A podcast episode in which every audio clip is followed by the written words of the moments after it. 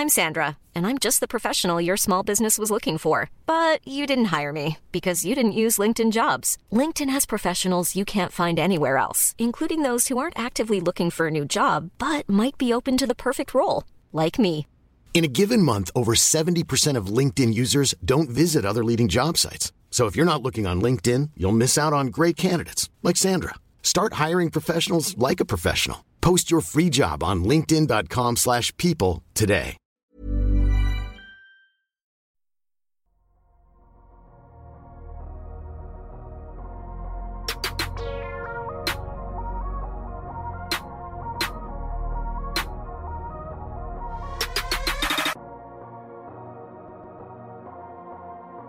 Salut à tous, c'est Adrien, ravi de vous retrouver euh, pour un nouvel épisode du podcast Dunk Hebdo, un épisode euh, où on vous répond aujourd'hui, puisqu'on arrive entre euh, le tiers et le quart de la saison NBA. On commence à, à voir se décider quelques, tendances, à savoir quelles équipes, quel point de certaines de nos prédictions étaient bons ou pas d'ailleurs, et quelles équipes donc sont en bas de tableau. On en avait parlé il y a deux semaines, donc en parlant reconstruction.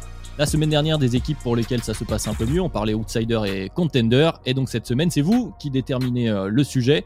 Comme le veut euh, la tradition des FAQ, on vous a demandé de nous poser des questions sur Twitter, sur YouTube également, des questions auxquelles on va vous répondre donc, avec euh, tout d'abord celui qui les a minutieusement sélectionnées et qui me laisse la place de présentateur aujourd'hui pour reprendre le rythme du terrain du podcast. C'est Ben. Comment vas-tu Ben? Ça va très bien. Eh, tu m'as lancé en premier parce que tu parlais des prédictions bonnes et fausses, c'est pour ça? Non, c'est pour les questions, c'est pour les questions. Je, je plaide ah. non coupable. très bien. Non, ça va très bien, Adrien. Et puis, oui, on aime bien faire ces petits épisodes euh, foire aux questions. Donc, euh, ça va très bien. Et l'autre euh, membre donc du podcast qui vient répondre à vos questions, eh bien, c'est le membre le plus matinal de l'équipe, celui qui se lève avant donc la fin des matchs de l'Est parfois, pour des raisons de, de formation de prospects. c'est Tom. Comment tu vas, Tom? Ça va très bien, ça va très bien, Adrien. Ça va très bien, Ben. Eh ben c'est parfait, messieurs. Comme je l'ai dit, euh, on va pas épiloguer euh, très longtemps. Aujourd'hui, c'est un épisode FAQ, donc foire aux questions, comme le disait bien Ben. Un épisode FAQ pour Dunkebdo. Donc on marque euh, notre pause traditionnelle et on se retrouve tout de suite pour répondre à vos questions.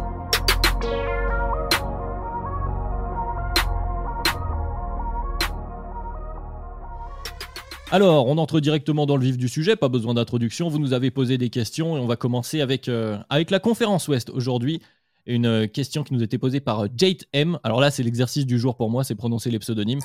Donc euh, Jade M qui nous demande qu'est-ce qui manque au Jazz pour passer un cap? Et il cite un peu comme les Bucks donc qui ont terminé deux années de suite premiers de la ligue. L'année d'après, où ils ne sont pas premiers, il y a eu un déclic, notamment un déclic de Giannis quand on voit son Game 6. Voilà la question en entier. Alors qu'est-ce qu'il faut, messieurs, pour les Jazz pour passer un cap? Tom, tiens, vas-y euh, je dirais euh, plusieurs choses. Après, le, le Jazz, c'est une équipe qui, euh, quand tu regardes euh, la façon dont l'équipe est constituée, ne manque pas de grand-chose. Et surtout quand tu vois aussi les résultats qu'ils arrivent à avoir en saison régulière. Après, c'est une équipe voilà qui, en playoff, a quelques problèmes d'adaptabilité et qui a qui peut difficilement à garder un très très haut niveau quand on la force à sortir de sa zone de confort. Alors moi, ce que je me suis noté en fait pour eux, ça va être par exemple des extérieurs qui sont capables de défendre sur le périmètre. On l'a vu euh, dans la série euh, face aux Clippers. Ok, Woody Gobert euh, entre guillemets est le joueur qui est le plus vu comme étant en difficulté, mais c'est c'est surtout en fait le fait qu'ils étaient incapables de défendre les joueurs sur le périmètre qui forçait Woody Gobert à les aider et son joueur sanctionnait ensuite l'équipe. Euh, autre chose qui pourrait être intéressant, c'est euh, que le Jazz soit capable soit d'attaquer, soit de défendre, ou les deux, sans Rudy Gobert sur le terrain. Comme ça, ça peut leur donner euh, des options supplémentaires. Et non, je ne crois pas au fait que Rudy Gay, le mettre au poste 5 à la place de Rudy Gobert soit une bonne chose, parce que remplacer ton meilleur joueur, ou voire deuxième meilleur joueur, par un joueur qui est peut-être ton huitième meilleur joueur, ça va pas donner une bonne recette. Et puis euh, dernière chose, je pense qu'il y a euh, quelque chose à voir au niveau euh, de Rudy Gobert offensivement, qui soit capable en fait de d'être plus agressif et être capable de profiter et d'abuser un mismatch offensivement. Est-ce qu'on est, d'accord, Ben, ou finalement, en fait, la question, elle se passe plus au sein de cet effectif-là? Là, on parle pas spécialement de rajouter une pièce, c'est plutôt qu'est-ce qu'on peut faire pour optimiser cette façon de jouer autour de Rudy Gobert notamment, mais Donovan Mitchell, qui sont les deux têtes d'affiche? C'est ça. Euh, Rudy Gobert a eu une euh, une sortie un peu musclée il y a quelques jours. Où il expliquait euh, voilà quand est-ce qu'on va retenir le leçon de ce qui s'est passé pour nous. Et je pense qu'il y a un peu de ça vis-à-vis du jazz. Il y a eu un article de The Ringer d'un journaliste assez connu de Jonathan Sharks qui implorait le jazz de donner le ballon à Donovan Mitchell. Et moi, il y a un terme, une expression que j'ai bien aimé dans, dans cet article. Il a parlé de d'attaque démocratique. Ça veut rien dire, c'est normal, mais l'idée est bien, l'idée est assez intéressante, je trouve. Moi, le jazz, on avait fait un épisode sur eux, je crois, il y a, il y a un peu, il y a un peu moins d'un an. Euh, moi, j'ai toujours le même problème avec cette équipe, c'est sa capacité, Tom l'a un peu dit, à évoluer euh, dans le chaos, en fait. C'est-à-dire une fois que tous les éléments de la mécanique bien huilée du jazz euh, commencent un peu à, avoir du mal à tourner, qu'est-ce qui se passe? Et je trouve en cela que peut-être comme il le propose, donner plus la balle à Donovan Mitchell sans tomber dans un héliocentrisme, mais en tout cas lui donner plus de responsabilités, ça pourrait être une solution. Parce qu'on l'a vu souvent quand la mécanique bah, commence à avoir du mal du côté du jazz, on va se retrouver dans de l'ISO euh, Mitchell à outrance et on voit bien qu'en fait c'est des situations qui n'ont pas travaillé.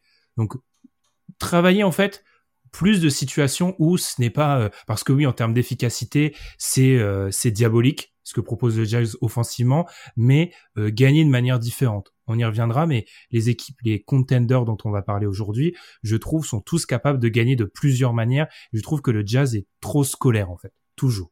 Ouais, c'est ce que j'avais noté aussi, c'est la question, dont tu l'as dit, on l'avait évoqué, on avait parlé du jazz il n'y a pas si longtemps dans le podcast qui est considérée comme une équipe de saison régulière. Quel est le problème finalement aux équipes de saison régulière? Et c'est ce que tu viens de pointer, c'est euh, euh, la répétition des situations euh, habituelles. C'est-à-dire qu'en saison régulière, la machine est huilée, tout va bien, ils gagnent, ils savent où ils vont. Le problème, c'est qu'une fois arrivé en playoff où tu vas te retrouver dans des situations plus particulières, ils n'ont pas ces répétitions justement de situations où bah, ils vont être un peu contrés sur leur système de jeu parce qu'il y a eu la vidéo, parce que tu fais plusieurs matchs à la suite. Donc peut-être que c'est ça, se, se donner les moyens de voir plus de possession entre guillemets chaotique euh, au sein des matchs de saison régulière pour arriver un peu mieux préparé en playoff.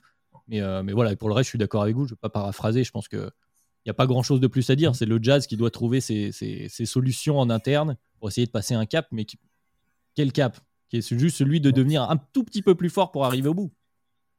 C'est ça, passer des tours, passer plus de tours en playoff surtout, passer plus de tours en playoff et être capable de gagner quand euh, c'est David.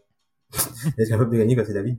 Après, euh, je pense qu'il gagnerait de s'inspirer de ce qu'a fait peut-être Toronto. On se souvient euh, Toronto quand il gagne le titre. Alors oui, on peut parler d'un autre, on peut parler d'un autre effectif, mais euh, tu avais un jeu avec Kawhi et un jeu sans Kawhi.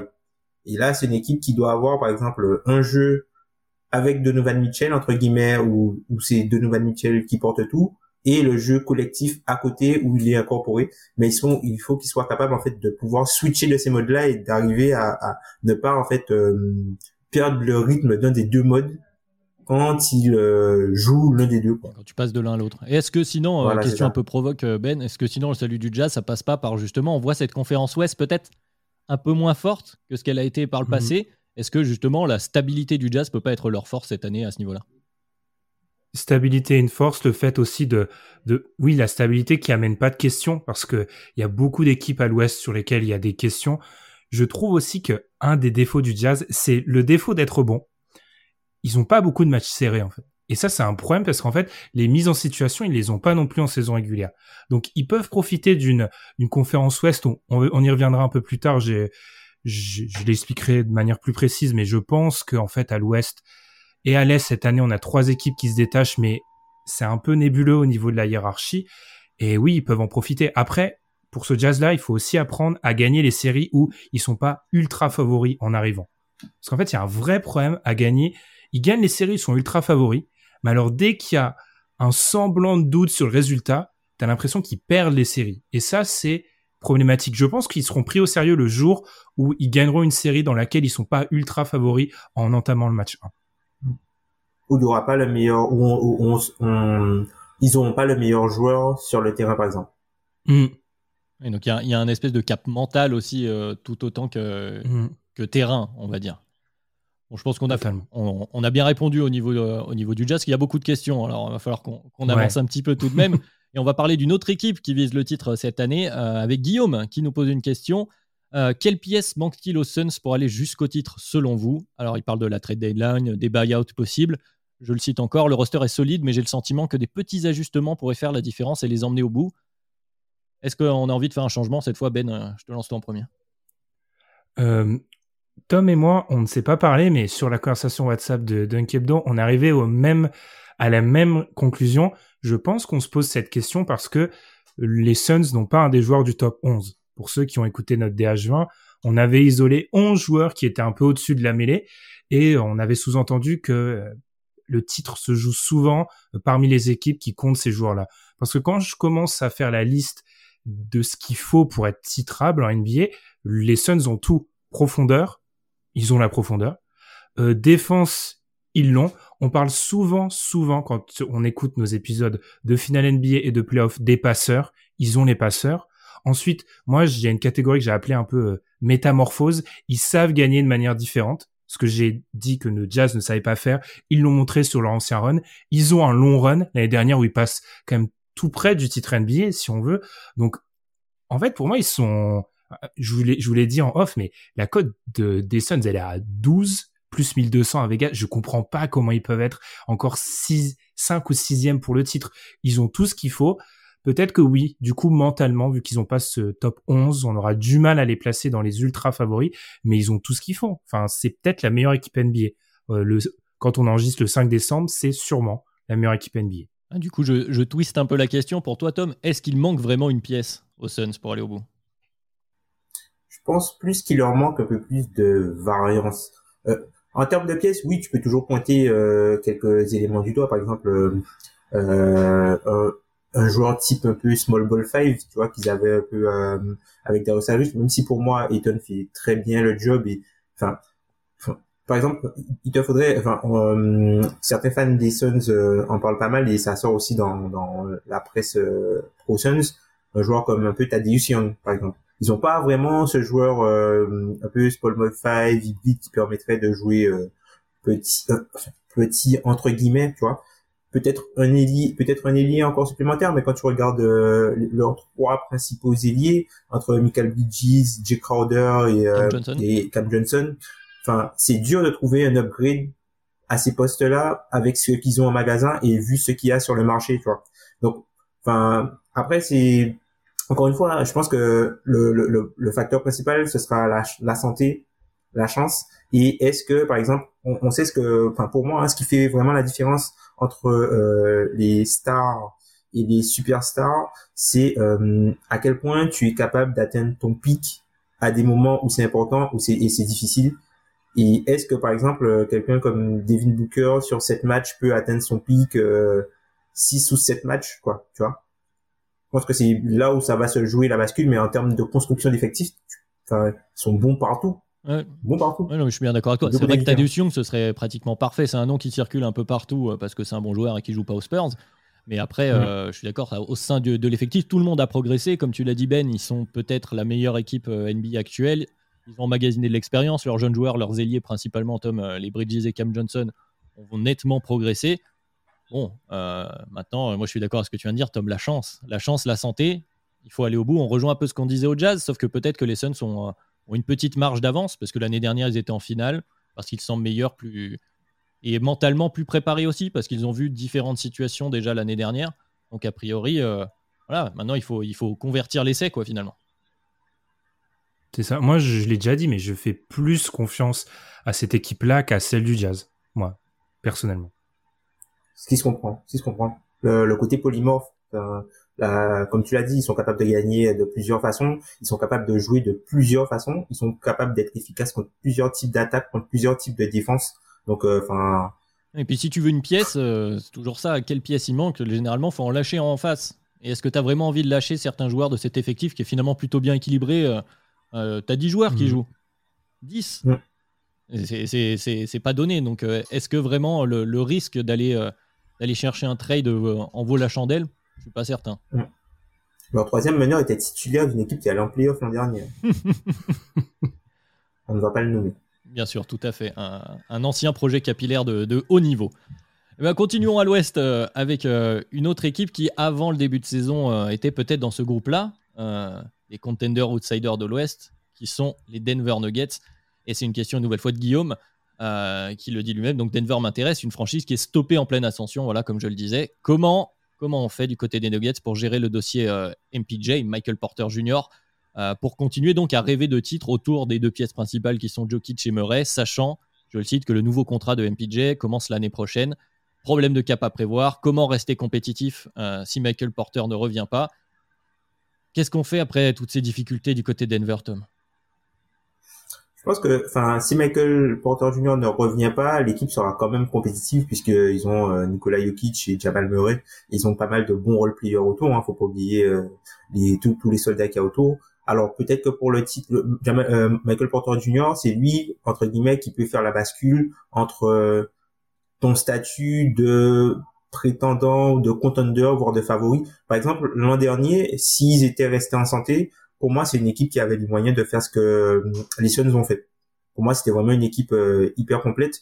Après, c'est une équipe qui est encore très jeune. Hein. Quand tu regardes euh, l'âge du noyau dur, enfin, Alan aime bien parler de les titres NBA, ce sont les superstars en troisième contrat. Il y a personne qui, enfin, quand tu regardes les joueurs majeurs, Jokic n'est pas encore sur son troisième contrat, MPJ n'est pas encore sur son deuxième contrat, et Jamal Murray vient tout juste de commencer son deuxième contrat. Donc, c'est vrai, on, peut se dire que les fenêtres de tir se, referment très vite à NBA parce que si ça se trouve, ils auront plus, quand, tu regardes la santé de tout un chacun, limite, la bulle, c'était peut-être leur, la seule chance qu'ils auront, donc ils peuvent être déçus. Mais je trouve que, enfin, c'est une équipe qui doit être patiente et qui doit pas, euh, ils ont pris énormément de temps pour assembler cet effectif-là le, la blessure de, de Porter Junior pour moi doit pas euh, totalement bouleverser les plans et ce serait pas un bon move d'essayer de transférer Porter euh, aujourd'hui par exemple. pas besoin de paniquer non plus. C'est vrai que la fenêtre de la bulle était intéressante, mais elle arrivait peut-être un peu tôt, justement comme tu le disais par rapport au niveau de ces deux joueurs majeurs et du troisième qui est censé être Porter Junior. Euh, comment tu le vois toi Ben? Pareil, on ne panique pas du côté Denver? De toute façon, si on panique, on fait quoi? Enfin, Porter Junior, troisième, opération euh, du dos depuis qu'il a 18 ans, avec le gros contrat qu'il vient de signer, sa valeur, elle sera plus basse que jamais, et on va revenir pour un autre joueur plus tard. Euh, c'est pas une bonne idée d'échanger le joueur quand il a une si, petite valeur. Non, pour du côté de Denver, il faut se souvenir qu'avant l'explosion de Michael Porter Jr., on pensait déjà que c'était une équipe entre du futur avec Jokic Murray t'as un joueur, t'as un MVP, t'as un, un des fameux joueurs du top 11, t'as un joueur qui, selon nous, peut être dans le top 20 euh, suite à sa bulle, bah, ça te donne déjà une bonne fondation. Le seul souci que ça pose, je vous en parlais en, avant de commencer à enregistrer, c'est que ça te limite considérablement tes marges de manœuvre parce que t'as euh, as 90 millions 90 gros millions sur trois joueurs, ce qui fait que ensuite il faut réussir à jongler pour trouver un maximum de plus-value sur euh, le reste, sachant euh, qu'en plus un des trois joueurs, euh, Michael Porter Jr., il y a quand même un doute qui peut se poser sur sa durabilité avec la troisième opération. Donc non, c'est pas le moment de paniquer. On ne tanque pas, on ne fait pas des choses comme ça. Et on, on de toute façon, on le dit souvent ici, Nikola Jokic c'est un des meilleurs joueurs pour une équipe en saison régulière. Donc euh, continue de jouer. voilà, enfin, c'est super embêtant à long terme. Parce que tu peux te penser ce qui va se passer à long terme pour Porter Junior, mais à court terme, tu dois continuer avec euh, l'effectif tel qu'il est. Oui, embêtant à long terme et à très court terme aussi. C'est vrai que moi, je me mets à la place des, des, supporters Nuggets et des joueurs aussi, hein, finalement. T'as un peu l'impression de faire une année dans le vent. Parce que les joueurs que, euh, où tu as envie qu'ils emmagasinent de l'expérience sont tes deux joueurs blessés. Hum, hum, hum. Donc, euh, à 100% pour toi, ils sont dans le groupe des deux équipes dont on a parlé avant? J'ai du mal, on en avait déjà parlé, mais moi j'ai du mal à voir les Nuggets moins forts que le Jazz. Bien moins fort que en le santé, Jazz. En santé, en santé. Oui, bien sûr, en santé. en santé, oui. En santé totale, donc avec euh, notamment Jokic Murray. Après Michael Porter, on, est encore au début de sa progression. C'est aussi ça qui est embêtant à long terme, comme tu le disais. Mhm. On est quand même euh, au moment où il y avait des doutes au tout début de sa draft. C'est pour ça qu'il est descendu d'ailleurs jusque-là, qu'ils ont réussi à le récupérer. Il y a des défauts dans son jeu aussi, c'est évident. Mais euh, petit à petit, on commençait à le voir arriver au niveau espéré, en tout cas au terme de scoring. Et euh, c'est à ce moment-là qu'on a envie qu'il emmagasine justement les expériences, les différentes situations. Là même justement sans Murray, ça pouvait lui permettre euh, de se retrouver face à des moments où euh, bah, peut-être qu'il aurait dû avoir ce niveau-là plus tard sur des rotations sans Murray, etc. C'était très intéressant. Donc c'est embêtant pour lui et pour eux aussi sur le long terme. Après, comme tu l'as dit, qu'est-ce que tu veux faire d'autre? Mmh. T'as pas de, tu, tu, tu reconstruis pas quand t'as un MVP dans son prime. Non, non, non ça ça a pas de sens, ça a pas de sens. Et eh bien en parlant de MVP, euh, je sais pas si tu veux rajouter quelque chose, Tom?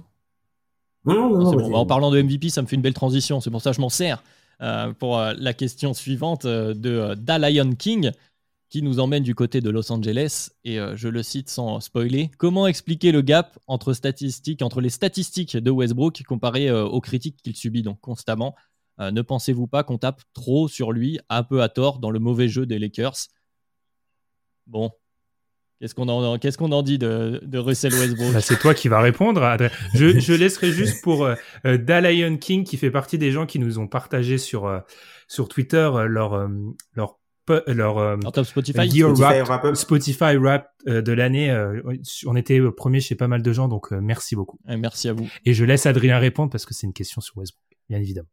Alors j'avais envie, j'avais un peu envie d'y croire. En début de saison, je me suis forcé à être un peu l'avocat du, du, cas Westbrook. Et c'est vrai qu'il y a quelque chose à garder en tête, c'est Tom qui nous le rappelle régulièrement, c'est que ça fait quelques saisons que Westbrook commence. Disons. Euh, horriblement. je voulais être plus sympa, mais allons-y. Horriblement ces saisons et finit plutôt. Euh, euh, plutôt beaucoup mieux avec et on retrouve la hype de Westbrook à chaque fois. Donc le bénéfice du doute est encore permis. Après, la différence entre les statistiques, les statistiques brutes en fait de Westbrook, elle est là la différence. les statistiques brutes de Westbrook sont hyper impressionnantes. On sait qu'on aime dans les observateurs NBA. Euh, le triple-double, qui est une stat totalement aléatoire. On a décidé que 10-10-10, c'était une super stat. C'était bien. voilà, c'est bien. C'est vrai, c'est vrai qu'il est incroyable à ce niveau-là. Après, les critiques euh, qui lui sont faites, elles sont plus euh, alors dans le jeu, au niveau de l'efficacité des statistiques qu'il peut, peut créer.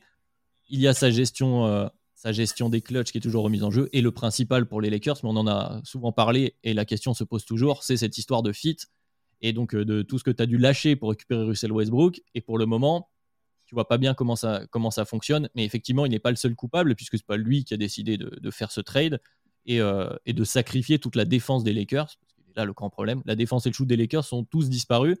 Est-ce que Russell Westbrook a le niveau pour compenser tout ça actuellement? Il est peut-être là le problème. Il ne l'a plus même s'il reste un très fort joueur quand même. Après Westbrook, c'est un joueur clivant. Hein. C'est un joueur clivant pour pour moi trois choses. La première chose, c'est que c'est un joueur de volume. Et quand tu fais du volume, ben tu as tendance à avoir pas mal de déchets, hormis euh, pour l'élite. C'est un joueur qui, euh, enfin, pour le, deuxième point, qui quand il rate des choses sont très visibles. Moi, j'appelle ça un peu le, théorème Paul Pogba. quand, il fait des choses, il veut, il, il, il tente des choses qui sont tellement compliquées que quand il rate, c'est hyper visible, tu vois. Une brique, un shoot euh, ouvert raté, euh, un gamble pour euh, aller chercher une interception qui ramène... Euh, c'est plus visible que le mec qui se mange un, écran non porteur et n'arrive pas à suivre son joueur dans le coin, tu les pertes de balles, c'est très visible. Donc, Russell Westbrook, il fait énormément de choses qui sont très visibles quand... enfin, des, des, des, choses qui, ont, qui peuvent avoir un impact négatif, négatif pardon, sont très visibles. Après, c'est un joueur aussi qui, c'est un joueur qui est euh, un peu dans la cible, euh, dans l'œil entre guillemets des médias, puisque c'est pas quelqu'un qui est forcément aimé par les médias, c'est pas quelqu'un qui qui euh, aime pas mal les médias. Du moins, c'est c'est quelqu'un qui est plutôt, enfin, je vais pas dire détesté, mais que enfin, on lui donne on lui donne rarement le bénéfice du doute parce que c'est pas quelqu'un qui est forcément très bienveillant avec les médias. Donc, je pense que tout ça, ça cristallise. Et puis voilà, c'est un joueur clivant et on va pas les gens les, fans des Lakers ils vont ils vont pas taper sur LeBron le sauveur et LeBron James euh, et euh, Anthony Davis.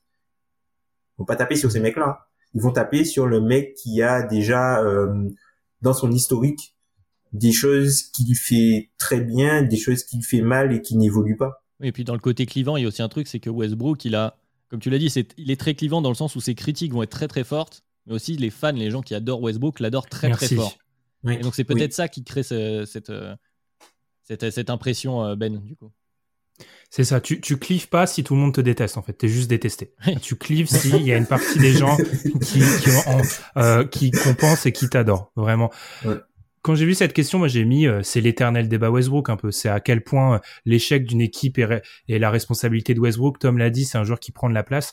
Après là où on peut un peu le dédouaner, c'est que il faut se souvenir de l'alternative à ce trade-là. C'était un peu euh, un package avec Sacramento, avec Bud et tu vois qu'en fait, bah c'est pas du tout pareil en fait. L'idée, elle est totalement différente. Il y a eu cette association de stars qui, nous, nous a paru dès le début un peu compliqué et on peut pas lui en vouloir si euh, ramener Westbrook en lui disant bon bah euh, quand LeBron aura le, ballon sur du pick and roll avec AD tu vas attendre dans le corner bah non en fait enfin de, de base c'est même pas la faute de Westbrook parce que c'est pas ce joueur là Donc, euh, est-ce qu'il prend, est-ce qu'il prend cher?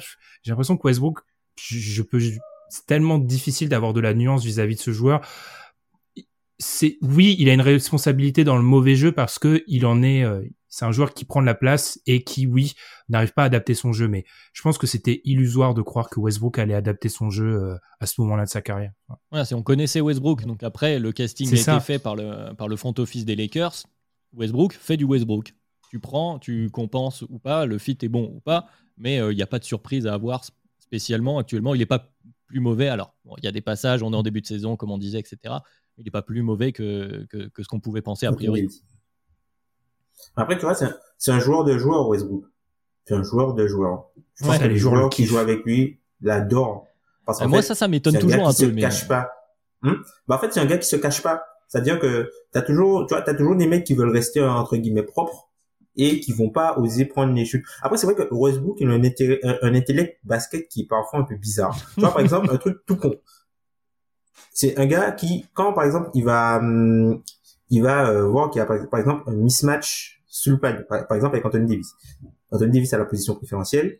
Plutôt que servir Anthony Davis pour qu'il joue euh, un, un post-up, il va essayer, il va prendre un shoot difficile en se disant que Anthony Davis a l'avantage de taille sur l'autre mec, donc au pire il aura le non mais c'est, en fait, c'est, je, Westbrook, il fait parfois des trucs comme ça, c'est-à-dire qu'il shoot parfois parce qu'il voit qu'il y a une proposition préférentielle au rebond et plutôt que faire la passe, enfin, il a un intellect bizarre parfois Westbrook. Justement, moi c'est ça. D'un point de vue joueur, ouais, mais d'un point de vue joueur, ça peut aussi être frustrant. C'est bien, c'est un mec sur lequel tu sais que tu peux compter, etc. Ce que je comprends. Mais ceci très frustrant quand justement tu es à la place du gars qui a le mismatch ou du mec qui aimerait avoir les, certains tirs, plus de balles, etc. De voir un mec qui la monopolise dans les soirs où euh, il est pas dedans, c'est hyper frustrant de jouer avec ce type de joueur. Je pense c'est parce que aussi sur les dernières années, si j'exclus si le poste Kevin Durant à OKC et peut-être si j'exclus la période Harden, il était avec des joueurs où en fait il y avait un il y avait un écart pas possible entre lui et les meilleurs joueurs. C'est à part bon, il y avait peut-être un Bradley Bill du côté des Wizards et tout, mais ça en fait du coup, je pense que d'un point de vue joueur, tu te dis bon bah il est plus fort que nous, il prend ses responsabilités. Et si tu es dans une logique où tu, comme l'a dit Tom, tu veux un peu te cacher, parce qu'il y a un paquet de joueurs NBA qui se cachent, hein, soyons honnêtes, euh, pour garder le, 4, le 3 sur 4 à 3 points et pas avoir 3 sur 5. il y a un paquet de joueurs qui se cachent.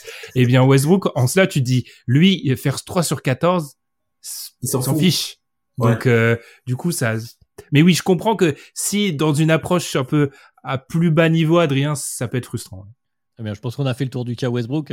On a rappelé pourquoi il est, clivant finalement, mais on lui laisse le bénéfice du doute euh, euh, pour la suite de la saison. On l'espère pour les Lakers quand même, parce que pour l'instant, ils sont quand même relativement dans le dur.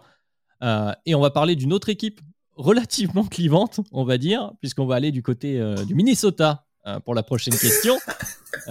et effectivement, vous entendez Tom rire parce que on, a Ben qui est un grand fan des Wolves et qui leur a donné un petit surnom que je ne vais pas dévoiler.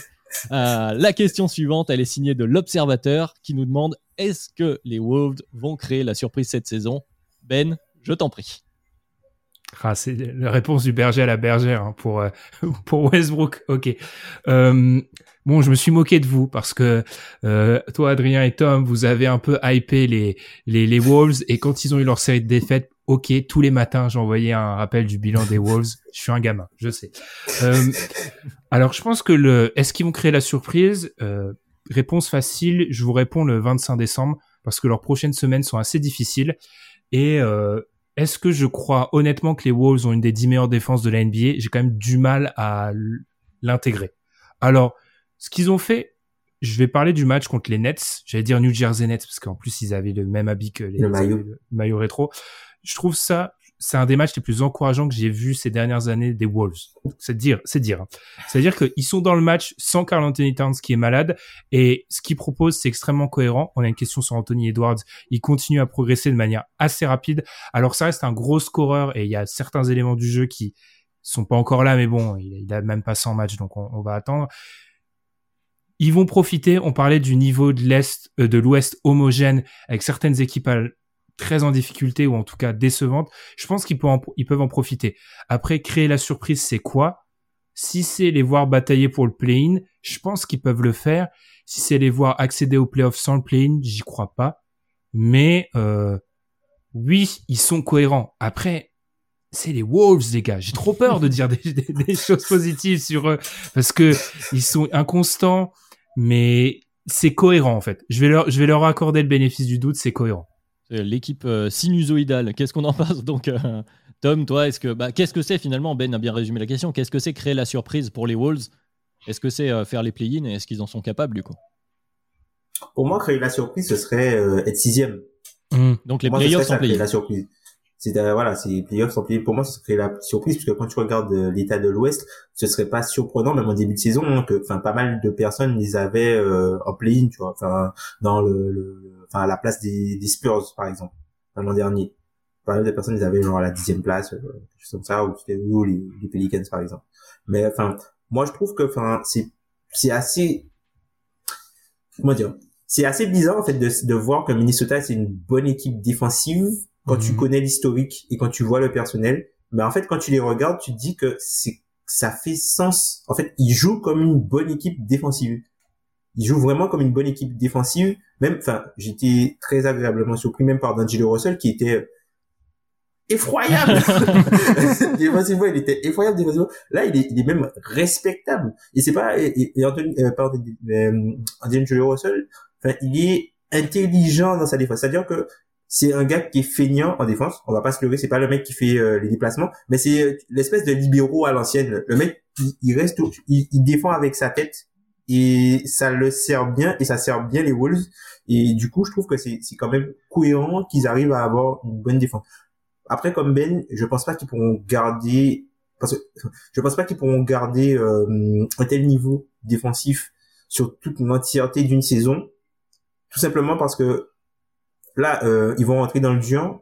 Est-ce qu'ils vont être capables de garder les préceptes euh, qui font qu'ils sont une bonne défense ou est-ce que tous les joueurs vont dans le c'est dans le dur en fait tu reviens à tes instincts primaires entre guillemets dans le dur tu reviens à tes instincts primaires et est-ce que tous ces joueurs là bah si par exemple tu défends bien tu fais tu fais pas tu arrêtes de faire des stops est-ce que tu vas plus pas plus te concentrer sur le scoring tu vois? Oui, mais c'est une question de confiance. Moi, c'est ce que j'avais, j'avais noté. C'est difficile de faire confiance euh, aux Wolves pour maintenir ce niveau-là, même si on a envie, comme chaque année, et c'est ce qui fait souvent marrer Ben, de se hyper parce que euh, bah, il y, a un personnel intéressant, il y a la progression d'Anthony Edwards, on va en parler d'ici quelques instants. Et puis euh, voilà, là, ils sont, comme, comme vous l'avez dit tous les deux, ils sont très bons défensivement. C'est difficile de les voir tenir ce niveau-là. Et en même temps, et en même temps, on a envie moi personnellement, j'ai envie. Il y, a un, côté séduisant dans cette. Pourquoi vous avez tous envie que les Wolves soient bons? Faut, faudrait que ça c'est la question qui, qui m'obsède moi. Pourquoi je, on a envie soient bons en fait Je vais te répondre. Je vais parler au nom des gens qui aiment Carl Anthony. Voilà, Carl Anthony Towns. Ouais, je peux comprendre. Parce que le skill set de ce joueur-là est extraordinaire et euh, et, euh, et c'est super plaisant à voir. Oui, voilà. Et puis euh, et puis la progression d'Anthony Ward. Allez, on, va y passer tout de suite parce que ça fait partie de du sujet. les, les questions suivantes, je vais les regrouper. Euh, la première de Worm qui nous demande quel est le plafond d'Anthony Edwards et celle de Jade M qui nous demande est-ce que vous ne pensez pas qu'Edwards est un peu, entre guillemets, sous-estimé? Je le cite, le jeu, le mental, le leadership, j'ai l'impression que c'est déjà un grand joueur mais qui ne précipite pas les choses non plus. Alors, comme tu l'as dit Ben euh, au, tout début sur la première question, Anthony Edwards, il a joué 100 matchs en NBA, donc euh, tout le monde reste calme. il est a priori bien respecté. Je ne crois pas avoir entendu, on en parlait entre nous un peu avant l'enregistrement, euh, d'observateurs NBA dire qu'Anthony Edwards était, était pas bon. À peu près tout le monde le voit très fort. Donc voilà, il y a ce, ce facteur-là aussi. D'Angelo Russell, comme tu as dit, Tom, peut-être qui, qui arrive à un moment de sa carrière où il est un peu plus mature, un peu plus, euh, je sais pas, il y a peut-être un déclic mental. Voilà, moi c'est à ça que j'ai envie de croire du côté de ces Wolves. Mais pour le cas du coup Anthony Edwards, tiens, vas-y, euh, Ben, je vais te redonner la parole. Bon, il n'est pas vraiment sous-estimé. Je pense pas. Et D'Angelo Russell, il arrive peut-être aussi à un carrefour de sa carrière où si il, échoue encore du côté des Timberwolves, il y a certaines choses, enfin, ça aurait pu être difficile. C'est vrai. Vis-à-vis d'Anthony Edwards, j'ai du mal à le, considérer comme sous-estimé. En fait, j'ai du mal à estimer un joueur si tôt dans sa carrière, même s'il a un pédigré de premier choix de draft, etc. Je trouve ça difficile on peut, commencer à parler d'un joueur sous-estimé peut-être année 3, année 4, quand on, a commencé à se faire une vraie idée. Euh, j'en parlais en off, c'était le joueur numéro 2 euh, quand on avait posé les questions au GM au niveau de celui qui va exploser. Le premier, c'était Jaren Jackson. Donc en plus, lui, c'était un, joueur de deuxième année. Donc on attendait, on s'attendait vraiment à ce que euh, explose. Donc non, je pense pas qu'il soit sous-estimé vis-à-vis du plafond. C'est peut-être un peu tôt. Ce qui est sûr, c'est qu'on voit que Tom t'en parlait avant qu'on enregistre. Oui, c'est un joueur qui peut sur des très courtes séquences prendre feu. Ça, on l'a vu et, il le fait déjà très jeune. Mais c'est difficile de voir un d'estimer son plafond, c'est difficile. À l'heure actuelle, il arrive déjà à être une option offensive viable si tôt dans sa carrière, donc euh, avec des coups de chaud, comme je l'ai dit. Donc c'est plutôt euh, c'est plutôt très positif. Est-ce qu'il n'y a pas un point, Tom, pour te, relancer là-dessus? Le, point intéressant peut-être cette question, en tout cas selon moi, c'est le mental, parce que c'est ce qu'on a un peu évoqué tout du long là sur euh, ce cas des Wolves. Ça fait un petit moment qu'on n'a pas vu un, j'allais un chien du côté des, des Wolves. Voilà, un joueur qui a, qui a, qui a, comme on disait quand on est vieux, la niaque. Donc, euh, est-ce que c'est pas ça la plus-value d'Anthony Edwards qui pourrait être, entre gros guillemets, sous-estimé? Euh, oui, il y a, y a ça. Après, faut, faut, faut pas oublier que les Wolves ont quand même recruté euh, Pat Beverly et euh, il y a. C'est vrai que dans le style. ouais, Britt Robson et du coup Dan Moore qui suivent l'équipe euh, et qui sont un peu au contact des joueurs dans les vestiaires de ça. alors, on, on, parlait, enfin, on parlait dans un, dans un épisode de, de, de leur podcast où euh, il s'expliquait que Beverly était vraiment un joueur très important en fait dans la, la culture. Il a permis de, de, faire certains joueurs grandir. Donc oui, après Anthony Edwards, comme comme Ben me disait, c'est un joueur de coup de chaud. Mais la problématique euh, de certains joueurs de coup de chaud, c'est que en dehors de coup de chaud, parfois ils font rien. Et c'est ça, c'est ça qui, c'est ça pour lui euh, avec quoi il faudra lutter. C'est vrai que c'est un, joueur qui qui est très charismatique. Hein. Quand tu tu le regardes, tu vois son son jeu, il a un jeu euh, explosif, assez à risque, un jeu assez vif. Euh, assez producteur de de posters. de entre guillemets. Justement c'est un joueur que tu, tu peux avoir tendance à entre guillemets surévaluer par en ne regardant que les flashs et en oubliant tous les à côté quand il est un peu moins bon du coup. Quand euh, tu vois il y a des cartons où euh, il, il, disparaît totalement. Donc ça pour l'instant ça peut être mis euh, euh juste sur le, le, point de l'âge mais ce, sera quelque chose à, à, surveiller avec un joueur comme ça. Après moi ce que que je me dis c'est que des joueurs comme ça il y a trois choses qui sont très importantes pour elles pour pour eux pardon ces joueurs là la première chose c'est c'est quoi ton plafond réel, c'est quoi ton niveau que tu peux atteindre maximum sur un match? La deuxième chose, c'est quoi euh, ta proportion à pouvoir répéter ton niveau maximum, encore une fois, sur un match? Donc, est-ce que tu peux être à ton pic tous les tous les 10 matchs ou tous les 5 matchs, tous les deux matchs, voilà. tout à l'heure pour les Suns par exemple. Voilà, un peu un peu pareil, voilà, c'est ça. À quel point tu peux euh, avoir euh, c'est ça. Et la dernière chose, c'est à quel point quand tu n'es pas bon dans ce que tu fais d'habitude, tu es capable d'aider l'équipe. Et je pense que c'est sur ce dernier point, c'est ce dernier point-là qui va vraiment faire euh, la bascule pour euh, Anthony Edwards. Mais je pense que c'est un joueur qui, peut, qui a, pour moi, il a un plafond l'NBA. Oui, voilà, c'est ce que j'allais dire. Alors, quel est le plafond, quel est le plancher pour en rajouter une? Et le plancher, c'est quoi actuellement? C'est, euh, comme tu as dit, un joueur de coup de chaud, un sixième homme bah, sixième, sixième homme, si, si, si finit sixième homme, ça serait euh, décevant. Je pense que ça serait décevant. La, la, c'est le plancher, hein, c'est que c'est le sol. Hein. Ouais. Ouais, mais non, je pense que ça serait surprenant ouais. de pas le voir titulaire encore il y a dans 6-7 ans, que ce soit à Wolves euh, ou dans une autre équipe. Euh, mais après le plafond, euh, Tom l'a dit, il, il, va falloir qu'il monte, mais ça il est très jeune, c'est pour ça qu'on est encore dans la projection, capacité à influer le jeu en dehors du scoring en fait, et pas être un trou noir. Quoi. Défensivement, il a des séquences où il le fait, mais tu vois, il y a, il y a très peu de matchs de, après, j'ai pas encore, j'ai pas vu tous les matchs des Wolves, mais il y a très peu de matchs où je l'ai vu avoir un énorme impact des deux côtés du terrain. C'est soit il est total scoring et un peu moins en défense, soit il est très très bon en défense et vraiment moins bon au scoring, tu vois. Il n'y a pas encore euh, le two-way impact vraiment je te laisserai faire ta transition, Adrien, mais moi, ce qui me fait peur, c'est que j'ai l'impression que c'est la description de tous les jeunes joueurs, des jeunes talents des Wolves sur les dix dernières années qu'on est en train de faire. Oui, non, mais d'où la question de, tu vois, tu parlais de la culture, Tom, euh, de Pat Beverley, de les polémiques. Tom, il a fait le même là. Tu vois le même en mode non, ah oui en fait. oui, c'est ça. Mais parce que il y a quelques années, c'était déjà les questions qu'on se posait avec euh, quand il y a Jimmy Butler qui arrivait sur euh, le, duo Andrew Wiggins, Carl Anthony Towns, et c'est un peu, on a un peu l'impression que le, le schéma se, se, répète un peu. Mais mhm. euh, il y a peut-être des signes encourageants quand même sur ce début de saison. Aussi, c'est une équipe. Alors, c'est difficile d'accorder beaucoup de crédit à ça, mais là, qui a vécu euh, des choses difficiles, notamment donc la vie perso de Towns, mais je pense que ça peut souder un groupe et ça peut aussi faire une, une espèce de bascule, parce qu'il y avait une espèce de dilettante du côté des Wolves, le côté très talentueux. Allez, on joue au basket parce que c'est marrant, et puis euh, on voit où ça nous mène, quoi. Il manquait un peu de...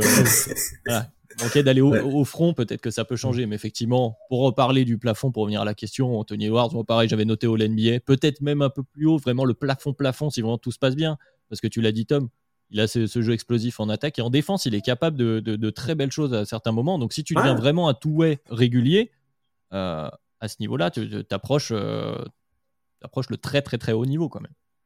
Notamment sur la défense off-ball, tu vois. Encore, il y a de bons flashs sur le on-ball, mais sur des off-ball, surtout que, tu vois, vu qu'ils ont changé la, la couverture euh, du pick and roll ou Towns un petit peu plus haut, ben, t'as besoin que tes joueurs off-ball soient conscients de ce qui se passe autour pour être conscients des aides qu'ils doivent apporter. Et ça, c'est quelque chose qui, il, il doit être beaucoup plus discipliné. Mais après, c'est un jeune joueur. Ouais, et ben on, lui, on lui lui souhaite bonne chance aux Wolves aussi. On verra, on fera les comptes euh, bah, au 25 décembre. Donc, comme l'a dit Ben, pour, euh, pour l'équipe de, de Minnesota. Euh, passons euh, à un endroit où il fait un peu plus chaud. On va aller sur la baie avec euh, les Warriors pour la, la, la prochaine question. De Black et Déter, très joli jeu de mots, je le salue au passage. Solide. Donc il nous dit, on parle souvent du secteur intérieur faible des Warriors, donc de leur faiblesse. Est-ce que vous pensez que ça va beaucoup les pénaliser? Il dit, je ne crois pas du tout en ce joueur, encore moins dans un setting PO, mais selon vous, auront-ils besoin de Wiseman pour les renforcer? Merci et podcast au top. Donc merci à toi Black et Déter. Alors qu'est-ce qu'on en pense de cette euh, faiblesse entre grands guillemets qui est, euh, qui est souvent pointée du côté des Warriors? Ah, Cette fois-ci, euh, je crois que c'est à toi Tom, euh, qu'il faut que je donne la parole en premier. Bah, la faiblesse du côté des Warriors euh, sur le poste 5, c'est visible que quand Draymond Green n'y est pas, en vrai. Puisque quand, si tu te mets, entre guillemets, sur un setting playoff, on sait très bien que Draymond Green va jouer euh, la majorité de ses minutes sur le poste 5. Et là, ils ont, on, on a vu sur un match, ils ont été mis en difficulté par, euh, Suns. d'Anthony, euh, par, par, euh, enfin, j'allais dire d'Anthony Ayton. Déandré. DeAndre Ayton, pardon, DeAndre Ayton, ils ont été mis un peu en, en difficulté parce que DeAndre Ayton a joué avec force, mais des joueurs du type de DeAndre Ayton, il n'y en a pas beaucoup vraiment dans la ligne qui sont qui est capable de faire ce qu'il fait défensivement et qui est capable de de, de pouvoir peser autant offensivement. hein. Enfin, c'est un joueur qui qui a forcé les Warriors à commettre énormément de fautes parce qu'ils n'arrivaient pas à le stopper. Ils n'arrivaient vraiment pas à, à- à le stopper. Il était trop puissant pour eux.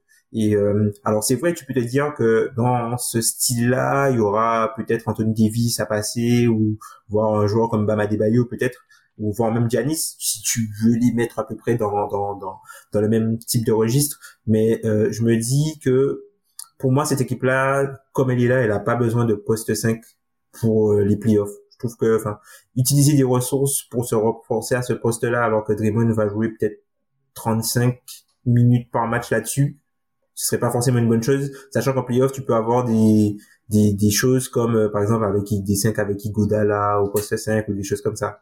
Ouais, Est-ce que euh, ce qu'a dit Tom est assez intéressant, Ben, je vais te, vais te lancer là-dessus, c'est le, le- profil de DeAndre Ayton. Il y a Ayton dans son style, et après, dans les gros pivots qui sont capables de vraiment embêter, mais pratiquement toute la ligue, euh, c'est Jokic Embiid. Est-ce que tu peux Voilà. vraiment à ramener une pièce pour stopper ce genre de joueur-là Et euh, est-ce que ça vaut le coup Mhm. par rapport à l'équilibre de ton équipe finalement? Ça vaut pas le coup. Et puis en plus, euh, quand on quand on regarde bien souvent parmi les favoris au titre, euh, si on prend leur banc, parce que là où c'est embêtant, ça serait si jamais tu fais sortir euh, Draymond, il n'y a pas de. Souvent les équipes euh, contenders se plaignent de leur secteur intérieur sur le banc, c'est parce qu'en fait personne n'a de bon secteur intérieur sur le banc. Donc idéalement, si comme l'a dit Tom, tu fais jouer Draymond, même si c'est beaucoup, hein, c'est 30-35 minutes au poste 5. En fait, tu as conscience qu'en face, même si tu prends les Suns, on l'a vu sur les finales NBA, euh, DeAndre Ayton, c'est un pivot, il peut pas jouer 40 minutes par match. Donc en fait, il y a un moment où le pivot en face sortira et personne n'a deux, trois solutions. Ils vont pas jouer Cleveland, je pense, du coup, euh, en, en finale NBA. Donc du coup, personne n'a deux, trois grosses solutions qui peuvent poser problème. Je suis pas trop inquiété. Après, ça serait bien, vu que ces Warriors-là se, quand même, se positionnent comme des gros contenders pour euh, les playoffs, de voir du Wiseman et surtout du Wiseman qui a un peu d'impact. Ça serait bien quand même. Pour euh, la suite, pour eux, ça serait bien. Alors, je lui dis pas de jouer 20 minutes, Tom, mais il faudrait quand même pouvoir lui donner euh, 10 minutes pour cette expérience de playoff. 5-10 minutes, c'est peut-être trop demandé, mais euh, tu as investi sur ce joueur-là. Il faut quand même que si ton équipe a des... Euh, si ton équipe, elle en a déjà, a des velléités en playoff, il faut qu'il ait un mini rôle quand même. Ça va pas être le joueur central, mais il faut quand même qu'il soit capable de peser.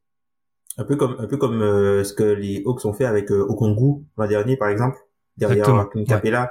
Mais après tu vois tu te dis ils ont enfin les Warriors ils ont testé des choses par exemple avec Kuminga en poste 5 c'est pas si mal tu vois c'est pas si mal ils ont ils ont quand même des choses et je sais pas si ouais franchement si c'était pas un troisième choix de draft un deuxième choix de draft est-ce que tu penses vraiment qu'on parlerait de ça vraiment? Non je pense pas après je me dis que c'est aussi une bonne solution de repli de l'avoir. Parce que tu te dis quand même, il y a des fois où les Warriors sont arrivés en playoff où il y avait même pas de solution de repli. Là, tu te dis, si jamais on est euh, vraiment submergé, on a au moins un mec à, mettre et, euh, euh, bah, tiens, on peut penser aux, Suns en finale l'année dernière ou après la blessure de Saric, t'as plus personne en fait. Tu vis et tu meurs avec Eton. Là, ils ont au moins un mec à mettre.